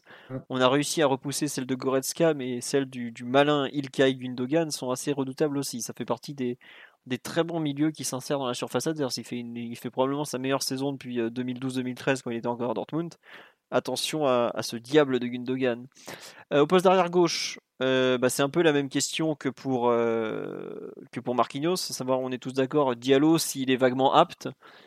Et puis bah, sinon la, la fameuse pièce en l'air entre le roi de la caravane et la Ferrari blessée. Enfin, la bah, Ferrari... Diallo, tu sais qu'il va pas te faire les 90 minutes, donc tu auras encore du, du bon Mitch pour terminer le match. Non, mais oui, euh, on est tous d'accord que si possible, euh, Diallo, Diallo, Diallo, non? Ouais. C'est terrible, mais euh, là, vu qu'on a les 60 minutes. Simplement, oui. Les 60 minutes de souffrance de Levin Kurzawa face à Fabien Santonz laisse ah, Je pense que Kurzawa, ne veut, ne veut pas jouer ce match. Hein, Faut savoir, Levin, en ce moment, il n'est pas apte. On citera le, grand philosophe de Krumbar avant d'aller jouer à Manchester. C'est malheureusement retour à la case départ. Euh, au milieu de terrain. Donc, euh, je pense qu'on sur le live on nous dit de tout, de tout mon cœur Diallo. Bah écoute, on, transmet à Abdou qui, qui nous écoute probablement pas, mais on, lui transmet toute notre confiance en tout cas. Et oui, Diallo n'a pas joué depuis trois matchs, mais après Diallo, il n'a pas joué pendant 15 jours et il s'est entraîné depuis euh, vendredi dernier, donc euh, c'est pas, il n'a pas eu une rupture aussi, une, euh, une coupure pardon aussi longue que que Marquinhos et il n'avait pas une lésion de mémoire, il avait un truc un peu moins grave, mais c'était au mollet, donc le mollet c'est toujours problématique. Bon, on va voir. Au milieu de terrain, Mathieu, tu vois. Est-ce que déjà le PSG 4-2-3 ou pas 4-2-3 On sait jamais. Hein. Bon, je pense 4-2-3. Ah moi, je, joue comme ça depuis le début, donc c'est un peu étonnant de, changer. il y a eu des moments où on était presque plus sur du 4-3-3, comme le disait Simon tout à l'heure. Quand on joue Barcelone au retour, on se retrouve. Après, c'est vrai que la, formation, en tout cas, quand, Paris a, le ballon, est assez, est assez mouvante. Et c'est vrai que sans le ballon, c'est vrai que au retour face au Barça, Verratti était plus proche de ses milieux de terrain qu'en première ligne pour, pour presser à hauteur d'écart, c'est assez évident. Mais sinon, non, je pense que la, suite de la compo, elle, est, elle coule de source. Hein. Bon, donc... Redes, Gay, Di Maria, Verratti, Neymar, Mbappé. Voilà. Euh, Simon, tu rejoins cet avis de, de Mathieu ou, pas? Parce que je... Oui, oui, ça a l'air d'être euh, l'équipe type, l'équipe un peu, un peu du moment. Donc euh, non, ça, pense que Pochettino, en plus, n'est pas forcément un adepte des pirouettes footballistiques lorsqu'il a un peu son 11 comme ça. Donc je, ne suis pas sûr que qu'on ait de grosses, grosses surprises. Ce qui est intéressant, c'est qu'au moment où on récupère un groupe quasiment au complet, la hiérarchie semble s'être assez figée et couler un peu de source. C'est alors que tous les joueurs offensifs sont, sur le pont et disponibles, par exemple, et on a même ceux du milieu aussi, et on n'a aucun doute sur quant au fait que savoir quels joueurs vont débuter. Donc ça veut dire quand même que les titulaires ont quand même marqué des points sur, euh, sur les matchs précédents et il n'y a pas de et leur, leur position en tant que titulaire dans, dans deux jours ne, souffre d'aucune contestation. Donc c'est assez intéressant à noter quand même. Et ça te fait quand même un beau banc aussi à exploiter. Ouais, j'allais dire, sur live, on nous dit, bah, on exclut euh, ce, bon, ce bon Moïse, il n'y a pas de, y a pas non plus. Ben, je sais pas, Mathieu, si tu veux répondre, c'est qu'aujourd'hui, euh, la hiérarchie de Pochettino semble assez. Claire. de qui, en fait C'est ça, quoi. C'est que Pochettino, au bout d'un moment, euh, tu veux sortir Di Maria, sur les derniers matchs, il n'y a pas photo entre, entre Keane et Di Maria, malheureusement pour, pour Keane, qu'on aime beaucoup et qui, a fait de très bonnes choses, mais son Covid est, très mal tombé. Donc euh, voilà. Mais je sais qu'au milieu du terrain, Omar avait peut-être une autre idée que, ce, que l'évidence que, que Mathieu et Simon ont, décrit. Euh, ouais, moi je serais pas surpris que Danilo démarre par contre. Notamment parce que vous parliez, vous parliez des incorporations de, de Gundogan au, au milieu et, et, je serais pas surpris que la digue d'Anilo soit, soit considérée pour protéger l'axe. Euh, du coup, ça ferait un sacrifié, hein, bien entendu. Euh, vous voyez de, de, de, qui je parle parce que je pense que, que Gay aussi, euh, Gay aussi démarra avec Verratti euh, sans le moindre, sans le moindre doute. Mais dans une gestion du match euh, en 60-30, comme on dit, euh, possiblement que, que, Paredes peut être une option de, de seconde partie du match. Juste, tiens, développe ce que tu appelles une gestion en 60-30, parce que il y a beaucoup bah, de, personnes qui écoutent, tout le monde ne connaît pas forcément ce que bah, si, si jamais, enfin, si on schématise le, parti pris de City, ça va être d'avoir le ballon, de taculer très bas euh, donc toi, tu vas avoir un certain nombre d'espaces à, fermer, notamment dans les axes, pour éviter qu'ils fassent leur espèce de, de 3-2-5 là, avec les, incorporations des, milieux dans, l'axe du terrain. Si tu dois protéger ton axe en étant bas, euh, peut-être que Danilo, ça peut être utile. Tu vois? Je dis pas que Paredes l'est moins, mais c'est voilà, il y a, quand même moins, moins d'appétence à, suivre un joueur comme, euh, comme Gundogan, à se transformer en troisième centrale euh, s'il le faut. Donc, euh, je dis pas que c'est une option parfaite, mais c'est une option qui, qui me surprendrait pas si, si Pochettino l'a, l'a choisi, euh, l'a choisi cette option. Et au moment où le match semblerait s'ouvrir un petit peu, donc euh, vraisemblablement autour de, de tour de l'heure de jeu, euh, faire rentrer Paredes pour que justement avec sa capacité de, de passe et de jeu long, lui puisse, puisse ouvrir, euh, ouvrir le terrain bah, avec, avec sa, sa qualité de, de transmission. Donc je pense que c'est un parti, c'est un parti pris à prendre. Il n'y a pas Il n'y a pas d'option, à mon avis, qui, coule de source entre, les deux. C'est juste le, le, choix de match que, tu choisis, pardon, c'est dur à dire, de, faire, mais je serais pas surpris si on partait sur un milieu euh, Danilo, Gay et, et, Verratti, du coup. Ben moi, coach Omar, euh, il y a deux choses qui me laissent à penser que tu, tu n'as pas tort. Déjà, comme on me le dit sur live, et c'est très juste, c'est qu'on joue à la maison et que on a bien vu que marquer à l'extérieur en Coupe d'Europe, c'est vraiment cool cette saison, il paraît que ça nous a permis de passer des tours. Et est-ce que, justement, on est à l'aller sur les, deux premières des, quatre mi-temps que va être cette double confrontation Est-ce que tu n'as pas intérêt à démarrer prudemment et donc de faire jouer peut-être les deux milieux qui défendent le mieux ensemble? On a vu que la paire, notamment Paredes Gay, Danilo Gay, pardon, pour protéger une défense, c'est la meilleure côté PSG. Ces deux joueurs avec la, plus grosse culture défensive, qui s'entendent bien. Pourquoi pas Moi, surtout, il y a un autre point qui joue en faveur de Danilo, c'est que City est pas loin d'être la meilleure équipe d'Europe sur coup de pied arrêté et que bah, globalement euh, avoir Danilo au premier photo, euh, non seulement il sourit, mais en plus il, repousse à peu près tout ce qui passe de la tête. Là où Paredes c'est un joueur qui, va au duel aérien, mais qui est pas non plus, euh... bah, c'est pas sa spécialité le jeu de tête, c'est tout, c'est comme ça. Il, a des capacités extraordinaires en termes de passe, mais dans, dans les airs c'est un milieu beaucoup plus quelconque. Euh, est-ce que c'est pas justement ce qui, ce qui peut faire basculer la, la, balance en sa faveur, quitte à ce qu'il ne joue pas tout le match, hein, ou, ou que peut-être Gay sorte en cours de route, ou enfin comme tu dis, euh, ça peut évoluer euh, et puis on peut aussi avoir une autre lecture sur le match retour par exemple, mais sur ce match aller, et je, répète, ce match aller où on est à la maison, euh, est-ce que c'est pas justement une, solution prudente qu'un joueur, qu'un entraîneur comme Pochettino est, capable de, mettre en place? C'est pour moi c'est une vraie question par rapport à l'approche qu'il a, par rapport à la lecture qu'il fait de, Manchester City. c'est vrai que Simon, tu demandes est-ce que c'est tu crames pas le remplaçant de Marquis? Enfin, je, s'il a joué 60 minutes au milieu ou si Marquinhos euh, il peut passer en défense centrale. C'est plus simple, je pense, même de passer de défense à milieu que de milieu à défense que de défense à milieu en cours de match, je trouve. Euh, Mathieu, tu veux défendre le choix Paredes, tu me disais? Ah bon, on a Mathieu. Bah, oui, pense que ouais. Non, vas-y, vas-y. Je, pense que l'un des enjeux du match, c'est tu ah, Je crois qu'on a perdu Mathieu. Non, je disais juste ah, l'un des enjeux du match, c'est c'est de dire que bah, City va te presser, va essayer de t'enfermer, va essayer de couper les connexions vers Mbappé et Neymar. Et ça me semble euh, naturel d'avoir un joueur qui peut trouver en une passe ces, ces joueurs-là. Et ça me semblerait assez, euh, assez contre-productif de passer de la première passe de Paredes euh, sur un match comme celui-là. D'accord, bah, j'imagine que Simon est fortement d'accord, évidemment. Euh, c'est intéressant là aussi la gestion en 60-30 où tu ferais un peu le dos rond entre guillemets comme ça en essayant de ne pas concéder les buts à l'extérieur qui sont euh, si terribles en, Ligue des Champions au final et City en a fait les frais. C'est ce que City va faire aussi. Hein. Exactement, exactement. c'est ce que City va faire. Ils vont faire un match pour pas prendre beaucoup de risques. Hein.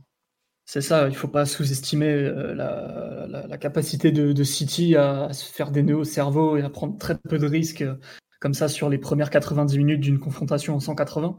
Donc euh, il y a du pour, il y a du contre. Moi, je ne sais pas trop. Après, oui, ça peut être intéressant de dire tu fais un dos rond 60 minutes, tu essaies de compter plutôt sur Verratti et d'autres plutôt que plus bas sur le terrain pour t'en sortir techniquement.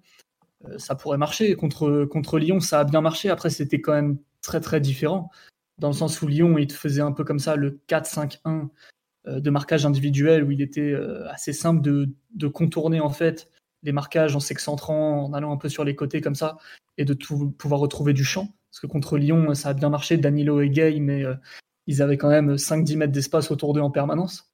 Là où City, ils vont presser un peu plus comme le Bayern, c'est-à-dire un 4-4-2, très haut, où ça va presser fort, où ils vont vouloir, vouloir t'orienter comme ça sur les côtés et t'enfermer. Je ne sais pas si on pourrait retrouver la même configuration où, on avait vu le double pivot Gay Danilo qui avait plutôt bien marché. justement, on avait loué le fait que techniquement, ça n'avait pas été des boulets du tout. Je ne sais pas à voir. Après, peut-être aussi que Pochettino, pour une fois, euh, prend vraiment, vraiment en compte les points forts de, l'adversaire et, s'adapte pour de vrai, là où contre le Bayern, il avait vraiment assumé euh, comme ça son 4-2-4, à chaque fois les attaquants, de jamais avoir peur, de jamais casser sa structure, de jamais défendre à 5, de jamais euh, surpeupler notre surface. Là, peut-être qu'il pourrait le faire en se disant que City est, vraiment trop fort et qu'il y a des, dangers auxquels on, est obligé de s'adapter. Mais ça me paraîtrait un peu étonnant vu euh, la tranquillité et la confiance qu'il transmet, qui, qui, qui, transpire même de ses plans de jeu à chaque fois où clairement il nous place jamais dans la position du petit face au gros et et ça nous a plutôt réussi jusque-là à tous les matchs, euh, sauf peut-être celui du Barça où euh, une compo un peu cavalière peut-être, ou un plan de jeu un peu, un peu mou euh, a pu nous poser des problèmes en première mi-temps, mais je sais pas, je sais pas. Franchement, City a une équipe très très définie et il y a plusieurs moyens de, de, de, s'en sortir face à eux. Donc peut-être aussi qu'on va choisir de jouer long. en trouvant Neymar dans le dos des milieux et, et s'en sortir comme ça aussi, un peu comme ce qu'on avait fait face à l'Atalanta. Donc, ne pas exclure malgré tout, ne pas réduire trop le champ des possibles parce qu'il y a beaucoup de moyens de, de s'en sortir entre guillemets face à City. D'accord. Euh, non, il y a une personne euh, sur live qui nous parle aussi du fait que City peut-être euh, une équipe qui fatigue à l'heure de jeu et qui justement pour si tu veux vraiment jouer tes transitions, c'est peut-être à ce moment-là que tu peux vraiment en avoir quoi. Pas forcément au début de match ou est-ce que tu n'as pas intérêt à faire le dos rond? Enfin, faudra voir un peu ce que, ce que Pochettino en tête. Hier, ils ont bien baissé en deuxième période. Hein. Ah oui, ils étaient. Moi, j'ai justement, j'ai été un peu choqué à quel point. En fait, ils, m'ont rappelé un, peu le PG de début de saison où tu as de l'essence pendant une heure et puis alors d'un coup, à l'heure de jeu, t'es carbo, quoi, ou presque. Je sais pas si vous avez eu cette impression aussi. Par contre, euh, quelle heure hein ah bah oui, pendant une heure, il était sort. oh là là. Bah, tu, tu, tu, tu fais, t'es, es dans tes 35 mètres et tu prends euh, vague sur vague, quoi. C'est, enfin, faut, faut, s'accrocher. Après, euh, on a, on a des, on a beaucoup plus de qualité que Tottenham. Hein. ça, ça surprendra, ça surprendra personne. Mais hier, euh, même un joueur comme euh, De Bruyne, qui était, qui était censé être en, en reprise, il avait quand même l'air d'avoir du gaz. Donc, il y a, y a, aussi ça à prendre en ligne de compte parce que Mathieu en parlait justement. City, c'est une équipe qui presse très fort et c'est vraiment une équipe qui va mettre beaucoup de monde dans nos dans nos dans nos 30 derniers mètres. Euh, hier, il y a beaucoup de phases où vraiment ils sont 5 devant. Euh, du coup, tu as, Cancelo qui vient qui vient s'incorporer dans la ligne des attaquants et as, qui s'aligne du coup de ça fait Cancelo, Sterling, Foden, De Bruyne et, et Mahrez sur la même ligne. Donc forcément derrière, euh, quand tu as Ruben Diaz, Laporte et Walker qui sont positionnés à littéralement à 50 mètres de leur but, euh, tu te dis que c'est un, choix un peu cavalier si tu as, si as Neymar Mbappé euh, proches dans la même zone avec euh, Verratti en, première, en première lance de lancement. Ça peut suffire parce que des joueurs aussi déséquilibrants et Di Maria dans un, dans un bon soir, ça fait un contre un sur des moitiés de terrain. Ah, ça peut faire ça peut faire de la cache chez eux. Donc effectivement, je pense c'est pour ça que je pense que Danilo est une option à pas négliger. tout comme si on faisait le podcast du côté City, je pense que Fernandinho aussi sera pas négligé parce que les deux coachs, bien qu'ayant un parti pris beaucoup plus clair et marqué chez City, risquent d'avoir une approche prudente et, et on pourrait voir une, une vraie gestion à, à quatre mi-temps, quoi, parce que si tu as aucun intérêt euh, à ne pas sécuriser euh, certaines choses. Oui, oui, oui. Non, mais en fait, euh, il y a tellement de possibilités que c'est dur à lire cet avant-match, en fait. Une personne sur live qui dit Vous pensez que attends, j'ai perdu la ligne. Je suis désolé. On nous dit vous Guard, Pochettino a voulu imposer son jeu contre le Bayern. Vous pensez vraiment qu'il va laisser le jeu à City? Je pense que City est une équipe qui aujourd'hui collectivement est plus mûre que ce PSG-là et qui vous prendra le ballon et le, PSG, je suis pas sûr aujourd'hui sont, en mesure de, leur contester euh, autant, enfin tant que ça la possession. Je sais pas euh, Mathieu, Simon, Omar ce que vous en pensez, mais c'est surtout que c'est deux équipes qui sont assez différentes. Hein. C'est deux équipes très différentes, hein, le Bayern et City. Le Bayern attaque par volume, par accumulation et euh, t'étouffe en, en répétant vague sur vague. City, je pense que c'est une équipe qui est plus tactique et on risque de voir un match euh, mercredi si Guardiola est dans la lignée de, toutes les rencontres qu'il a pu préparer face à ce type d'adversaire. City va être très prudent, va essayer de, de baser sa supériorité sur l'aspect tactique en gardant pas mal de monde derrière le ballon, souvent 5 j'imagine, avec un latéral qui sera bloqué qui serait Walker, avec un autre qui rentrera au milieu, éventuellement Cancelo, peut-être même un double pivot euh, Fernandinho plus Rodri, ça peut être aussi une option de, de leur part. Euh, tu peux imaginer comme une approche très prudente hein, de la part City en, possession. Répéter beaucoup de passes euh, à 3 mètres pour, euh, accumuler le ballon, pour, pour retirer des forces aussi au PSG. Et une fois qu'ils sont dans le camp adverse, faire en sorte de terminer leurs actions pour pouvoir ensuite presser sur, sur, le, sur le 6 mètres du PSG et récupérer la balle sur les longs ballons de, Navas qui reprendrait sur, sur. C'est un peu ce qu'ils ont fait face à Tottenham. Ils les ont enfermés comme ça dans leurs 20 mètres forcément en créant des multitudes d'occasions comme pourrait faire le, le Bayern, même s'il y en a eu aussi, bien sûr. Et euh, à chaque fois, ça se terminait par des frappes. À chaque fois, ça devait repartir avec Lloris. Ensuite, il pressait suffisamment bien pour la, sur la ressortie de balle pour, pour que Tottenham soit obligé de balancer et ensuite Ruben Diaz s'imposer. Et, ça, c'est ce scénario de match que tu veux éviter côté PSG parce que tu veux pas que Mbappé ait à jouer des ballons comme ça dos au jeu face à Ruben Diaz. Ah non, il va, se faire cartonner. Ah, il, risque de se faire cartonner. Après, peut-être que si tu as John Stones ou peut-être que si tu as Emmerich Laporte, dans les situations comme ça, évidemment, tu peux, les, tu peux le prendre à défaut, mais c'est plus dur de jouer Ruben Diaz que de jouer euh, le Boateng actuel ou le David Alaba actuel. Ça, ça me paraît assez clair. Mm. Donc, euh, Justement. Ça me paraît aussi assez clair que City va prioriser le fait d'empêcher le, le, PSG de développer ses contres, alors que le Bayern était dans une autre logique. C'est OK, on joue notre match de boxe, vous allez avoir des contres, on s'en fout.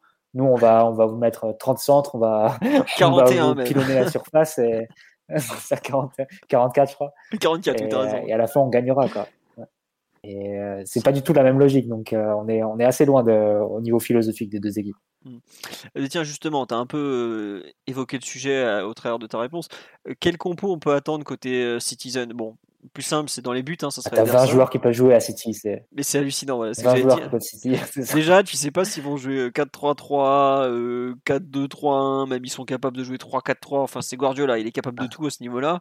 Je pense bah, ils, vont, s'adapter, c'est sûr et certain. Il faut pas, pas forcément s'attendre au City qu'on a vu sur les 2, 3, 4, 5 derniers matchs. Mm. Euh, enfin voilà, quoi. si Guardiola a passé des nuits blanches sur Toko et Cambi et Maxwell Cornet, euh, évidemment qu'il va s'adapter face au PSG. Bon, on part quand même plutôt malgré tout sur une défense à 4, non? Je sais pas ce que vous en pensez. Enfin, oui. oui. Défensivement, en tout cas, oui, c'est sûr. Oui, voilà. En position, c'est Cancelo, je pense Cancelo, du coup, euh, John Stones plutôt que, que Laporte, euh, Ruben Diaz et, Kyle Walker. Et, et Cancelo, tu le mets à gauche alors? On est d'accord? Mmh. Bah, si Walker à droite, Cancelo. Ouais, bah, de toute façon, Walker, et Walker fera le troisième défenseur central. Je pense qu'on le verra jamais dans une position latéral mmh. Il est là, il est là pour corriger. ça paraît évident. On espère qu'il est là pour. Euh, Cal Walker, il sera là pour corriger euh, tous les errements euh, possibles et répétés qu'aura qu'aura Johnston, qui a des vrais moments de déconnexion dans un dans un match et là une erreur de lecture sur un grand sur un grand espace enfin, ça peut, ça peut coûter la qualif. Quoi. Ouais, il y aura effectivement Ederson dans les buts, qui est un gardien qui a été annoncé, qui a du mal aussi à franchir le cap jusque-là un petit peu. Un, bah, c'est quand même du, enfin, je trouve que c'est un joueur dont on parle pas beaucoup, qui est quand même, bah, qui est très, qui est très très fort au pied, hein, Ederson, on va pas mentir, mais je trouve que c'est un c'est peut-être peut-être celui dans la double confrontation qui a, le plus à prouver en fait. On n'en parle jamais pratiquement d'Ederson. Tout le monde sait qu'Alisson, qui est brésilien aussi, est meilleur que lui, mais tu as l'impression que. Voilà, euh, il, est, gardien titulaire de City, t'en entends jamais parler. C'est enfin juste un petit point sur ce, mec qui, était annoncé comme un méga crack à Benfica, hein, c'était Benfica lui de mémoire, oui, et qui je trouve a du, mal à passer le cap. Et je pense que pour jouer une demi-finale Ligue des Champions, il faudra voir ce qu'il est en mesure de, faire, mais ça peut vite être un, élément euh, clé de, de, la double confrontation. Bon, voilà, c'était un petit point à part au milieu du terrain, comment on organise ça? Parce que Kevin De Bruyne, qui était censé être absent entre 4 à 6 semaines, a finalement mis 9 jours à se rétablir de sa blessure à la cheville. C'est formidable la première ligue. Euh... Je dis ça n'avait pas l'air très grave hein, sur le premier choc qu'il a eu. Pas... Non, non, 4 à 6 semaines, ça paraissait un peu. Même euh, à bout de deux jours, aussi bien les, les échos belges de Christophe Terreur que les échos anglais de Sam Lee disaient que, au pire, il, même il pensait qu'il allait. Il pensait pas qu'il allait jouer la finale de la Coupe de la Ligue, mais il pensait le voir à Paris. Donc c'est que c'était pas très grave. Euh, donc on est d'accord que Kevin De Bruyne sera titulaire normalement hein, quand tu joues une demi-finale bah, En attaque, je pense. Hein. Ah, tu je pense qu'il jouera à 9. Hein. je pense qu'il jouera à 9. Hein. Ouais, il va jouer attaquant. Euh, en faux 9, euh, l'ami De Bruyne. Mm. D'accord. Après, tu vois, ça peut être un peu au Dortmund de retour. Il joue avec Rodri, il me semble, Gundogan, Bernardo et De Bruyne sur ce carré axial. Donc après, tu as Bernardo et De Bruyne qui se répartissent un peu le, euh, la position numéro 9 et la position de troisième milieu. Est-ce que ça peut être ça? Je pense que ça, peut, ça pourrait être une option pour, euh, pour City. Après, une autre option, ça peut être d'avoir Bernardo sur le côté, rajouter un autre milieu qui serait, qui serait Fernandinho. Euh, tu as énormément d'options. Hein. Tu peux, à droite, tu peux imaginer Marez pour jouer un peu le 1 contre 1 avec, avec Diallo façon Sané. Tu peux imaginer Bernardo pour avoir un joueur en plus pour, pour garder le ballon et recycler la possession, éventuellement s'insérer dans la surface. Et tu peux éventuellement encore imaginer Ferran Torres pour le côté très vertical, je fais les appels dans, l'espace entre, Diallo et Kimpembe. Donc, vraiment, ça dépend à l'entière appréciation de, Guardiola et en fonction du plan de jeu qu'il aura défini. Mais ils ont, entre le milieu et l'attaque, ils ont, je sais pas, 6 postes et 12 joueurs quasiment qui peuvent tous, qui peuvent les 12 jouer, en fait. Mais c'est assez difficile de savoir par avance quelle, quelle, option il choisira, même si je pense qu'il choisira l'option la plus prudente au final. Et euh, du coup, soit De Bruyne, soit Bernardo dans le trio offensif.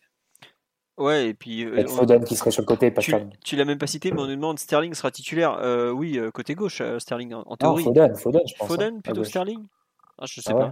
Non, mais c'est là où on se rend compte qu'il. Enfin, c'est un match qui, je pense, qui est très dur à, préparer pour le PSG parce que certes, Guardiola définit le, cadre et tout, mais tu dois préparer pratiquement un scouting report sur, sur 10 mecs, comme tu dis, quoi. Là, je sais pas si on s'en compte, mais il n'y a pas un poste où on, est sûr à 100%.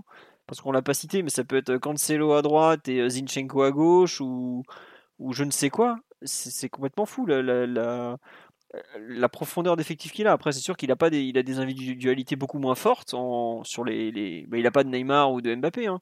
mais en revanche, euh, il a une, un niveau moyen d'effectif qui est, qui est peut-être le, le, plus relevé au monde quand même. C'est hallucinant. Euh, Simon, sur un peu le, ta, ta, vision sur la façon dont, dont Guardiola va, va, organiser son attaque en son équipe en attaque, pardon. Mmh. Bah, l'attaque pour Guardiola, ça passe par la première relance et rien que ça, en fait, c'est un point d'incertitude. Comment est-ce qu'ils vont sortir les ballons? Comment est-ce qu'ils vont s'organiser pour sortir les ballons? Pour toucher quelle zone? Euh, Quel joueur va décrocher? Est-ce que Cancelo, par exemple, jouera au large ou à l'intérieur? Ça, c'est vraiment des inconnus et Guardiola continue d'énormément s'adapter de match en match euh, à ce niveau-là, même face à des entre guillemets petites équipes. On voit qu'il a toujours euh, le petit truc particulier, la petite touche qui va, à son avis, amener une différence. Donc euh, ça, c'est compliqué à savoir. Je pense que malgré tout, il devrait jouer la carte de la sécurité. C'est-à-dire que face à Stone Villa, par exemple, il relançait plutôt en 2 plus 2, c'est-à-dire deux défenseurs centraux, deux milieux, et pas forcément comme ça d'options directes sur la largeur. Face à Dortmund, c'était plus un 4 plus 1, c'est-à-dire les quatre euh, défenseurs centraux latéraux euh, pratiquement sur la même ligne avec ensuite euh, un milieu central qui pouvait être euh, euh, Gundogan plutôt ou Rodri, je crois. on se mélange un peu les compos City vu, vu, comme vous avez dit, le niveau un peu homogène de l'effectif. Ça peut éventuellement même être un 4 plus 2, c'est-à-dire des latéraux pas si haut que ça, et, deux vrais milieux défensifs pour, pour relancer. Auquel cas, ça laisserait que 4 joueurs, 4 joueurs et demi en attaque selon un peu la position des uns et des autres. Donc, c'est le premier enjeu côté City déjà ça, on n'est pas sûr de ce qu'ils vont faire en fait. Alors on sait qu'ils vont jouer court, qu'ils vont sans doute baisser le rythme, euh, peut-être même avoir une possession assez lente ou, un, peu, ennuyante comme ça pour, euh, garder le, match à un contrôle assez, bas et pas donner trop de transition et trop de, d'espace au, au, PSG, ni même d'opportunités. C'est-à-dire que quand ils vont perdre le ballon, ils vont essayer toujours que ce soit dans une zone où, où il y aura 2, 3, 4 joueurs pour pouvoir fermer, euh, couvrir et, vraiment, vraiment récupérer assez vite le ballon. Et compenser par les fautes tactiques quand ils seront, quand ils seront dépassés. Il y aura beaucoup de fautes, à mon avis, ouais, à l'instar de. Le, le, le PSG subit beaucoup de fautes euh, sur ce genre de match. Hein. On peut se rappeler de la finale de Ligue des Champions où le Bayern, ils font, je sais pas, 25 euh, fautes, un truc comme ça. C'est dommage que les cartons aient été remis à zéro. Mais c'est qu'ils font ça face à tous les adversaires en plus. Oui, non, mais ce que je veux dire, c'est que. C'est le roi pour faire ça. Tu peux, si tu as la menace d'un carton de, de, suspension au retour, c'est dommage de ne pas pouvoir en profiter parce que tu as eu remise à, niveau des remise à zéro des cartons, tu vois. Par contre, c'est possible de. Un peu. Parce que c'est Mingessa qui était vite, vite sorti au Parc des Princes, il me semble. Oui. Parce que, pareil, bon, après, le, le Barça avait une approche beaucoup plus risquée, ils avaient, entre guillemets, rien à perdre. Du coup, c'était un peu sur un fil. Mais deux, trois, quatre duels avec Mbappé euh, à mon avis, il aurait dû être exclu avant, avant l'heure de jeu, vu, les fautes euh, hyper déloyales qu'il commettait. Bon, au final, il a juste un jaune. Kuman, sans que ça chauffe, il le sort. Mais bon, si euh, Ruben Diaz ou, ou, Kyle Walker se mangent un jaune au bout de 5 minutes, ça, peut, ça peut leur compliquer la tâche parce qu'on sait qu'ils vont vraiment vouloir casser les transitions avec des fautes, à mon avis. Donc, ça, c'est un enjeu aussi contre, contre Manchester City. Mais ouais, après, au niveau de l'attaque, euh, on ne sait pas vraiment comment ils vont le relancer, mais on peut deviner déjà comment est-ce qu'ils vont attaquer la surface et la profondeur. C'est-à-dire que City, en ce moment, c'est beaucoup de progression sur les côtés. où tu vas avoir le latéral dans une position plus ou moins avancée qui va servir un peu de planche comme ça pour reprendre le ballon, enfin pour toucher le ballon dans les pieds. Ensuite, il va y avoir un mélier, pareil, plus ou moins écarté, plus ou moins à l'intérieur, ça dépend parce que les Foden, les, les, Sterling, les Marais, ça peut, ça peut fluctuer, mais c'est quand même très haut et très au large sur ce que j'ai vu personnellement. Euh, pour vraiment donner le maximum de largeur, pouvoir jouer très haut, fixer très haut. Ça, c'est, ça va être un enjeu aussi, le contrôle de la largeur. Mais en fait, surtout, une fois en fait qu'ils t'ont fixé d'un côté, par exemple en touchant euh, Marès dans les pieds, en général, ça va revenir ensuite plus euh, dans la zone bah, qu'on, désignerait par le, le tout simplement, pour donner un peu la référence entre guillemets technique ça va revenir dans cette zone et là il peut y avoir soit une projection côté ballon d'un relayeur pour euh, t'ouvrir un peu, un peu la défense, soit carrément ça va plonger au deuxième poteau et je pense qu'on va voir ça euh, énormément énormément parce que là c'est City c'est un peu un peu le bon compromis qu'ils ont trouvé entre euh, garder la structure, menacer la profondeur, attaquer la surface. Donc ouais, vraiment des projections au, deuxième poteau, que ce soit l'attaquant, que ce soit le relayeur à l'opposé aussi. on en parlait avec Gundogan typiquement ça peut être une action qui se développe côté droit, Mares qui touche le ballon très haut, De Bruyne qui dézone, qui revient, et ensuite euh, Gundogan qui attaque la surface avec euh, et Foden et Sterling côté gauche à l'opposé. Donc là, c'est un enjeu. Il faut pouvoir euh, soit contrôler un peu les centres, soit cadrer le porteur, soit, carrément pouvoir assumer dans la surface le duel et, et, repousser les ballons, comme un peu ce qu'on a fait face au Bayern où on assumait de jouer beaucoup, beaucoup d'égalité numérique dans la surface, où on voyait pas euh, euh, Gay et, Paredes, par exemple, au, retour, euh, venir dans la surface constamment faire des corrections. Ça a pu arriver de manière un peu momentanée, mais c'était pas le, plan de jeu. On défendait pas comme l'Atalanta, c'est-à-dire que tu supprimes l'entrejeu. tu as des joueurs qui défendent le côté, des joueurs qui défendent la surface et personne devant la surface. Je pense malgré tout que Pochettino, il veut garder une structure pour, pour jouer les transitions notamment. Et ça nous amène à un souci qui peut être celui qu'on a croisé à Metz, c'est-à-dire comment est-ce que tu défends le deuxième poteau? Euh, Est-ce que tu demandes à ta défense de s'adapter, de mieux se tourner? Euh, Est-ce que tu demandes à ton gardien de sortir? Est-ce qu'un milieu éventuellement, on parlait peut-être de la titularisation de Danilo, pourrait euh, un peu comme ça jouer le plus 1 défensif dans la surface? Ça c'est une interrogation, c'est un enjeu. Et on ne sait pas exactement ce que le PSG pourrait faire à ce niveau-là parce que ce n'est pas des choses qu'on a vues énormément, énormément. Parce que certes, le Bayern t'asphyxier avec des centres, mais c'était plus des centres traditionnels, entre guillemets, avec des débordements, puis des centres. Là, c'est vraiment progression sur le côté. Tu cherches la faille, tu cherches l'espace, et dès que tu as un porteur pas cadré, ça va plonger à l'opposé. Un peu ce que le Barça faisait euh, dans une certaine mesure euh, avant qu'on les croise euh, au, Camp Nou. Sauf qu'on les avait tellement annihilés au Camp Nou qu'on n'avait même pas eu à trop trop se poser la question, même si, on le rappelle, ça avait amené le, le penalty avec, pareil, Messi qui serait dans le rôle de De Bruyne qui décroche, qui se met face au jeu. Et là, c'était De Jong qui s'était projeté au deuxième poteau. Ça peut être Gundogan. Et là, on a bien vu que ça peut être vite compliqué à gérer parce qu'il ne faut pas faire d'erreur, il ne faut pas faire de faute, il ne faut pas euh, euh, perdre le ballon des yeux. Ça peut, ça peut être un peu, un peu périlleux. Et surtout, derrière, il faut assurer la transition une fois que tu as repoussé le ballon. Donc, c'est un peu la manière que City ils ont d'attaquer comme ça la surface et le dernier tiers, sans oublier les coups, les coups de génie. Hein. Il peut y avoir euh, une frappe de loin de De, de Bruyne, un enroulé de, de Marès. Euh, un coup, ouais, c'est exactement un coup aussi, une, belle action de, Foden. C'est des choses qui, peuvent arriver et qui peut-être vont arriver. Donc euh, voilà, voilà City, euh, je dirais qu'on ne sait pas exactement comment ils vont relancer. malgré tout, le rythme du match devrait être assez bas parce que je pense que Guardiola sait qu'il va affronter une très très grosse équipe, notamment au point de vue du talent offensif de la transition, et ça, ça lui fait peur. Et le, mot n'est pas galvaudé. Je, pense vraiment qu'il a peur du PSG et qu'il va tout faire pour limiter nos points forts là où le PSG devrait peut-être avoir une approche euh, un petit peu plus relâchée et tranquille vu ce qu'on a vu avec Pochettino. Eh, bonne sieste. Et, ensuite, pour euh, exactement faire naître Bielsa dans, ses œuvres. Et, je pense qu'ensuite, ouais, beaucoup d'attaques du deuxième poteau pour menacer la profondeur.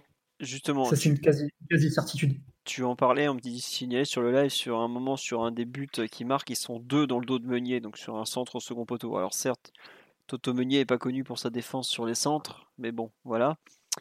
Euh, on nous dit attention au centre, une touche de De Bruyne depuis la space, gros danger. Euh, il y a pas mal de, réactions euh, en ce sens. on, nous a aussi parlé du fait effectivement que City n'a jamais croisé cette saison une attaque aussi explosive et aussi forte que celle du PSG, à quel point ça va leur faire peur, tout ça. Et oui, on me signalait sur Foden qu'on hésitait à mettre dans le 11 de départ, que Foden avait visiblement débuté toutes les rencontres de Ligue des Champions cette saison. Donc ce qui est quand même pas rien. Ah, c'est, le, deuxième joueur le plus déterminant de, City après De Bruyne hein, depuis, depuis quelques mois, Foden. C'est sûr qu'il va jouer, je pense. Oui, d'accord. Et tu as, tu as rajouté quelque chose à ce que ce qu'expliquait Simon? Alors, c'était un peu dur à suivre parce que sans le, sans le, comment dirais-je, sans image et juste avec le, la voix, c'était pas toujours évident. Mais tu, sur un peu la, façon d'attaquer de City ou la construction de l'équipe, tu as rajouté quelque chose? Non, non, je suis d'accord avec les constats qu'il a pu faire, notamment sur l'évolution de l'équipe ces, derniers temps. Après, c'est tellement difficile à anticiper. Tu, sais que tu vas avoir un plan spécifique pour nous, donc euh, c'est compliqué de, de prendre pour base les matchs qu'il y a pu avoir avant. C'est ça, c'est un match assez compliqué à, préparer, mais bon, après tout, Pochettino en a joué des, un paquet aussi face à, face à Guardiola. Mm. Toutes les questions qu'on se pose aujourd'hui, euh, il se les pose aussi. Je crois qu'il a dû en jouer une dizaine hein, de Tottenham City. Bah, ça fait, au moins, euh, hein, plutôt, je dirais même euh, Déjà, c'est pas compliqué.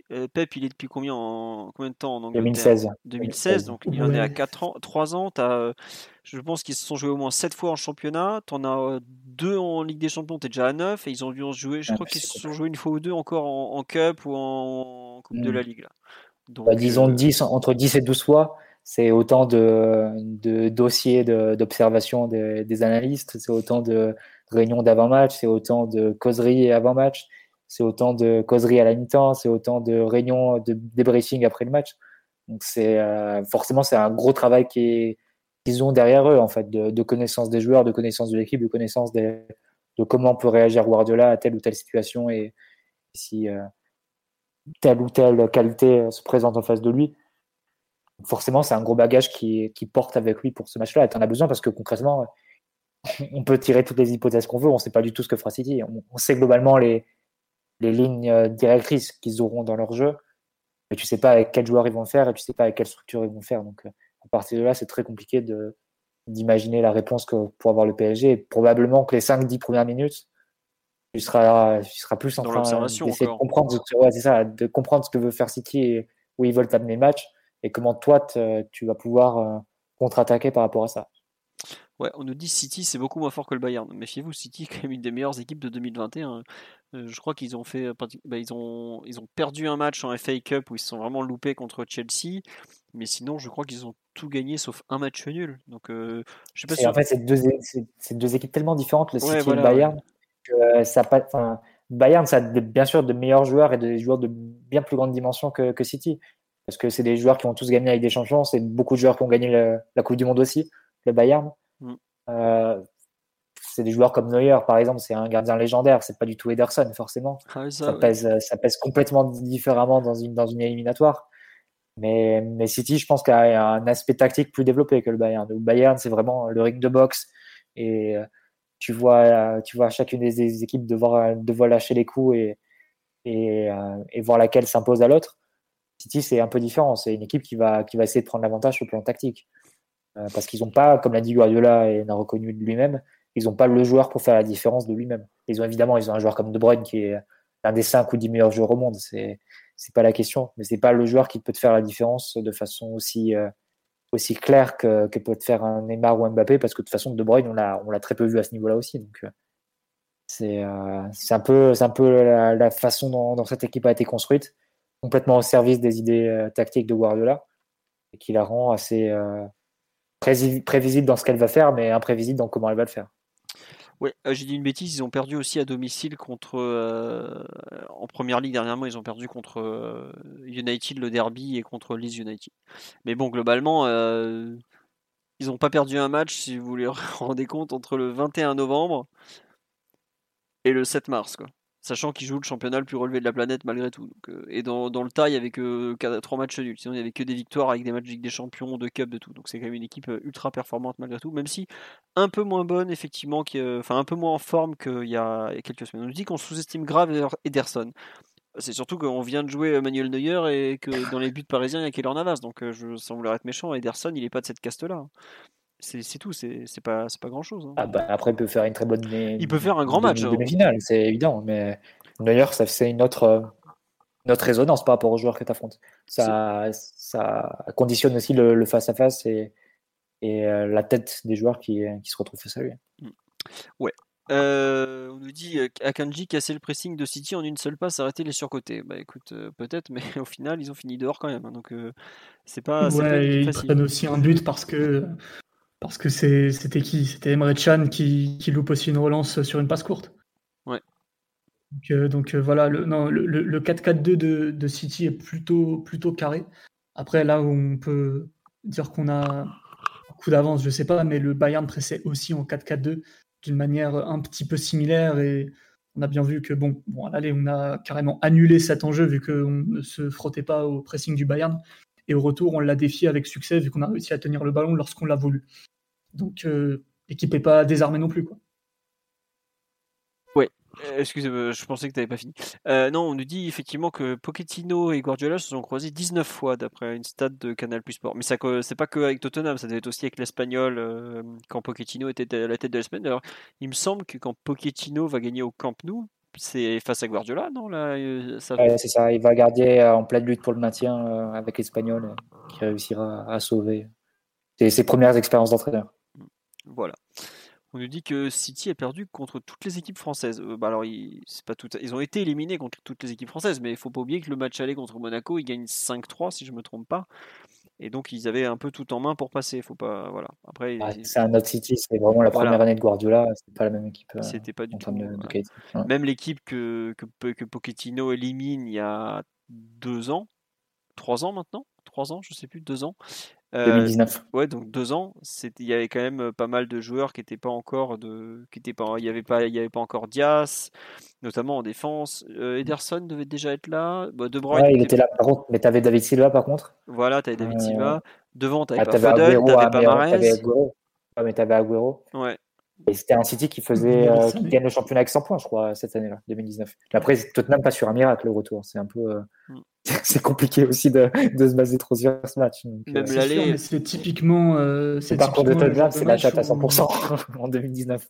C'est vrai, mais au match aller, Tottenham avait bien tenu le choc et City notamment avait baissé le rythme du match d'une mm. manière quasiment incompréhensible, si bien qu'ils avaient eu une occasion et demie dans le match, alors que justement ils jouaient pour le but à l'extérieur et ils, se, sont fait éliminer euh, par euh, le but à l'extérieur. Ensuite, euh, même, s'il y avait un côté miraculeux évidemment, hein, avec le, match retour complètement fou où les quatre premiers tirs cadrés finissent en but. Mais encore une fois, face à une équipe supposément, voire réellement moins forte que la sienne, Guardiola s'était vraiment, vraiment adapté et avait eu un peu peur des 90 premières minutes de la confrontation. D'accord. Euh, vous voulez rajouter quelque chose un peu sur j'ai mis les, clés du match euh, Moi, il y a quand même un point, c'est euh, l'arbitrage sur tout ce qui est contre, tout ça. Autant penalty, bon bah ça, je, je, pense Félix Brich est totalement un, arbitre qui saura décider. Enfin, peu importe quoi. S'il y a faute, il y a faute. je veux dire, c'est pas, j'en fais pas un point, mais juste la façon dont ils vont pouvoir gérer les, les cartons. je suis pas sûr que Monsieur Brich soit quelqu'un qui apprécie beaucoup les fautes d'anti-jeu. Euh, loin de là même. C'est pas trop, c'est pas trop l'esprit football allemand globalement. Euh, je pense que ça peut peut-être être un, un arbitre, euh, enfin un arbitrage, peut-être pas un arbitrage, on va peut-être pas jusque là, mais un point qui est plutôt en faveur du PSG, qui est une équipe qui aime a une, rapidité en transition, même si on l'utilise pas toujours très bien, comme Simon tu expliquais tout à l'heure, mais c'est un peu mieux en ce moment. c'est ça peut une équipe qui a refusé la Super League surtout. on, on, rentre dans une nouvelle ère, il faut le dire. City a fait partie des clubs concernés par euh, la fondation d'une hypothétique Super League.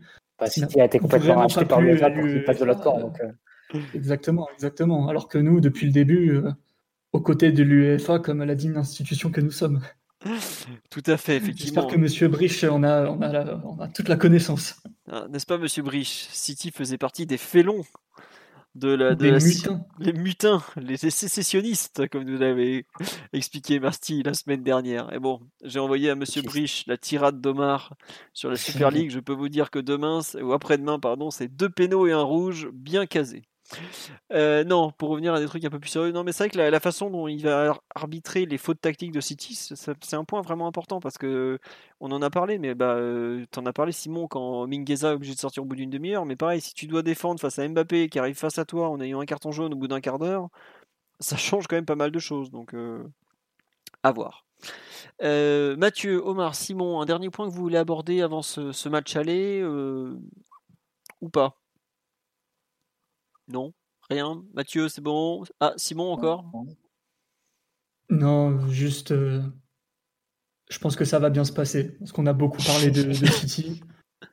bon, on ne s'est pas trop mouillé pour l'instant, mais on n'est pas à faire le jeu des pronostics ou quoi, mais je pense malgré tout que euh, c'est pas évidemment, évidemment qu'on peut perdre, évidemment qu'on peut faire un mauvais match, évidemment qu'il peut y avoir un euh, match nul, j'en sais rien, mais il faut rester confiant. Je pense que l'équipe est dans une bonne période, qu'on a des individus soit en confiance, soit totalement remontés pour la fin de saison.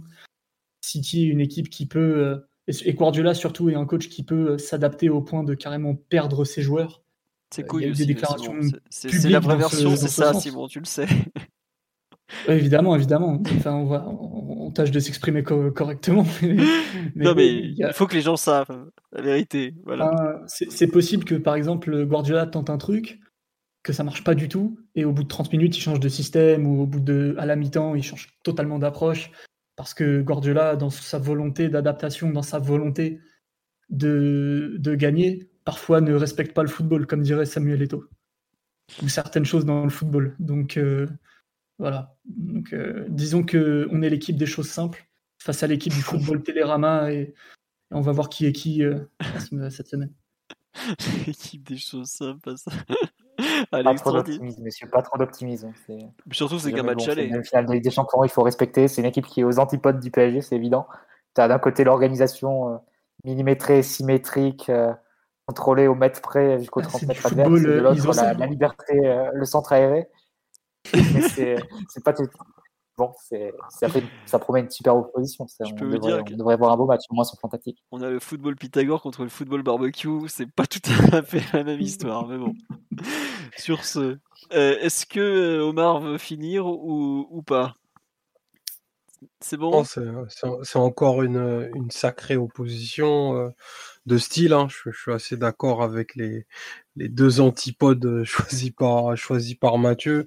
Je suis aussi euh, plutôt confiant euh, parce que City, bien que c'est une équipe, il faut le dire, c'est globalement c'est quand même une équipe qui prend assez peu de buts. Hein bien qu'il y ait des errances défensives, beaucoup d'espace à attaquer, beaucoup d'un à jouer, c'est quand même une équipe qui, qui, concède peu, donc il va falloir être, être patient. C'est une équipe qui va être capable de t'acculer pendant de, de, de, de, grands temps dans tes, dans tes 20 derniers mètres. Voilà, non, c'est, enfin, je vois Mbappé à un niveau tellement stratosphérique, Neymar s'est géré depuis X mois pour, euh, pour cette partie. En plus, il vient en conf de presse. Donc, euh, non, ça va, ça va bien se passer. Mercredi, ça va être une belle soirée. Bon, bah écoutez, c'est tout ce qu'on souhaite. On euh... si c'est pas le cas. Ouais, ouais, Bien entendu. Ok, d'accord, on en reparle, hein, les gars. Hein. À bientôt. Euh, non, plus sérieusement, pour finir, euh, on va parler. Féminine, les féminines. Exactement. Non, mais en plus, j'ai oublié, je suis désolé. Et puis, elles ont quand même... bah, elles aussi, elles, ont fait une, une demi-finale. Non, elles ont quand même fait un. Pourtant, Mathieu te l'a rappelé quand même toute la soirée. Euh, des féminines. Et t'as oublié, c'est quand même la honte. Non, mais bon, en gros. Elles avaient ça.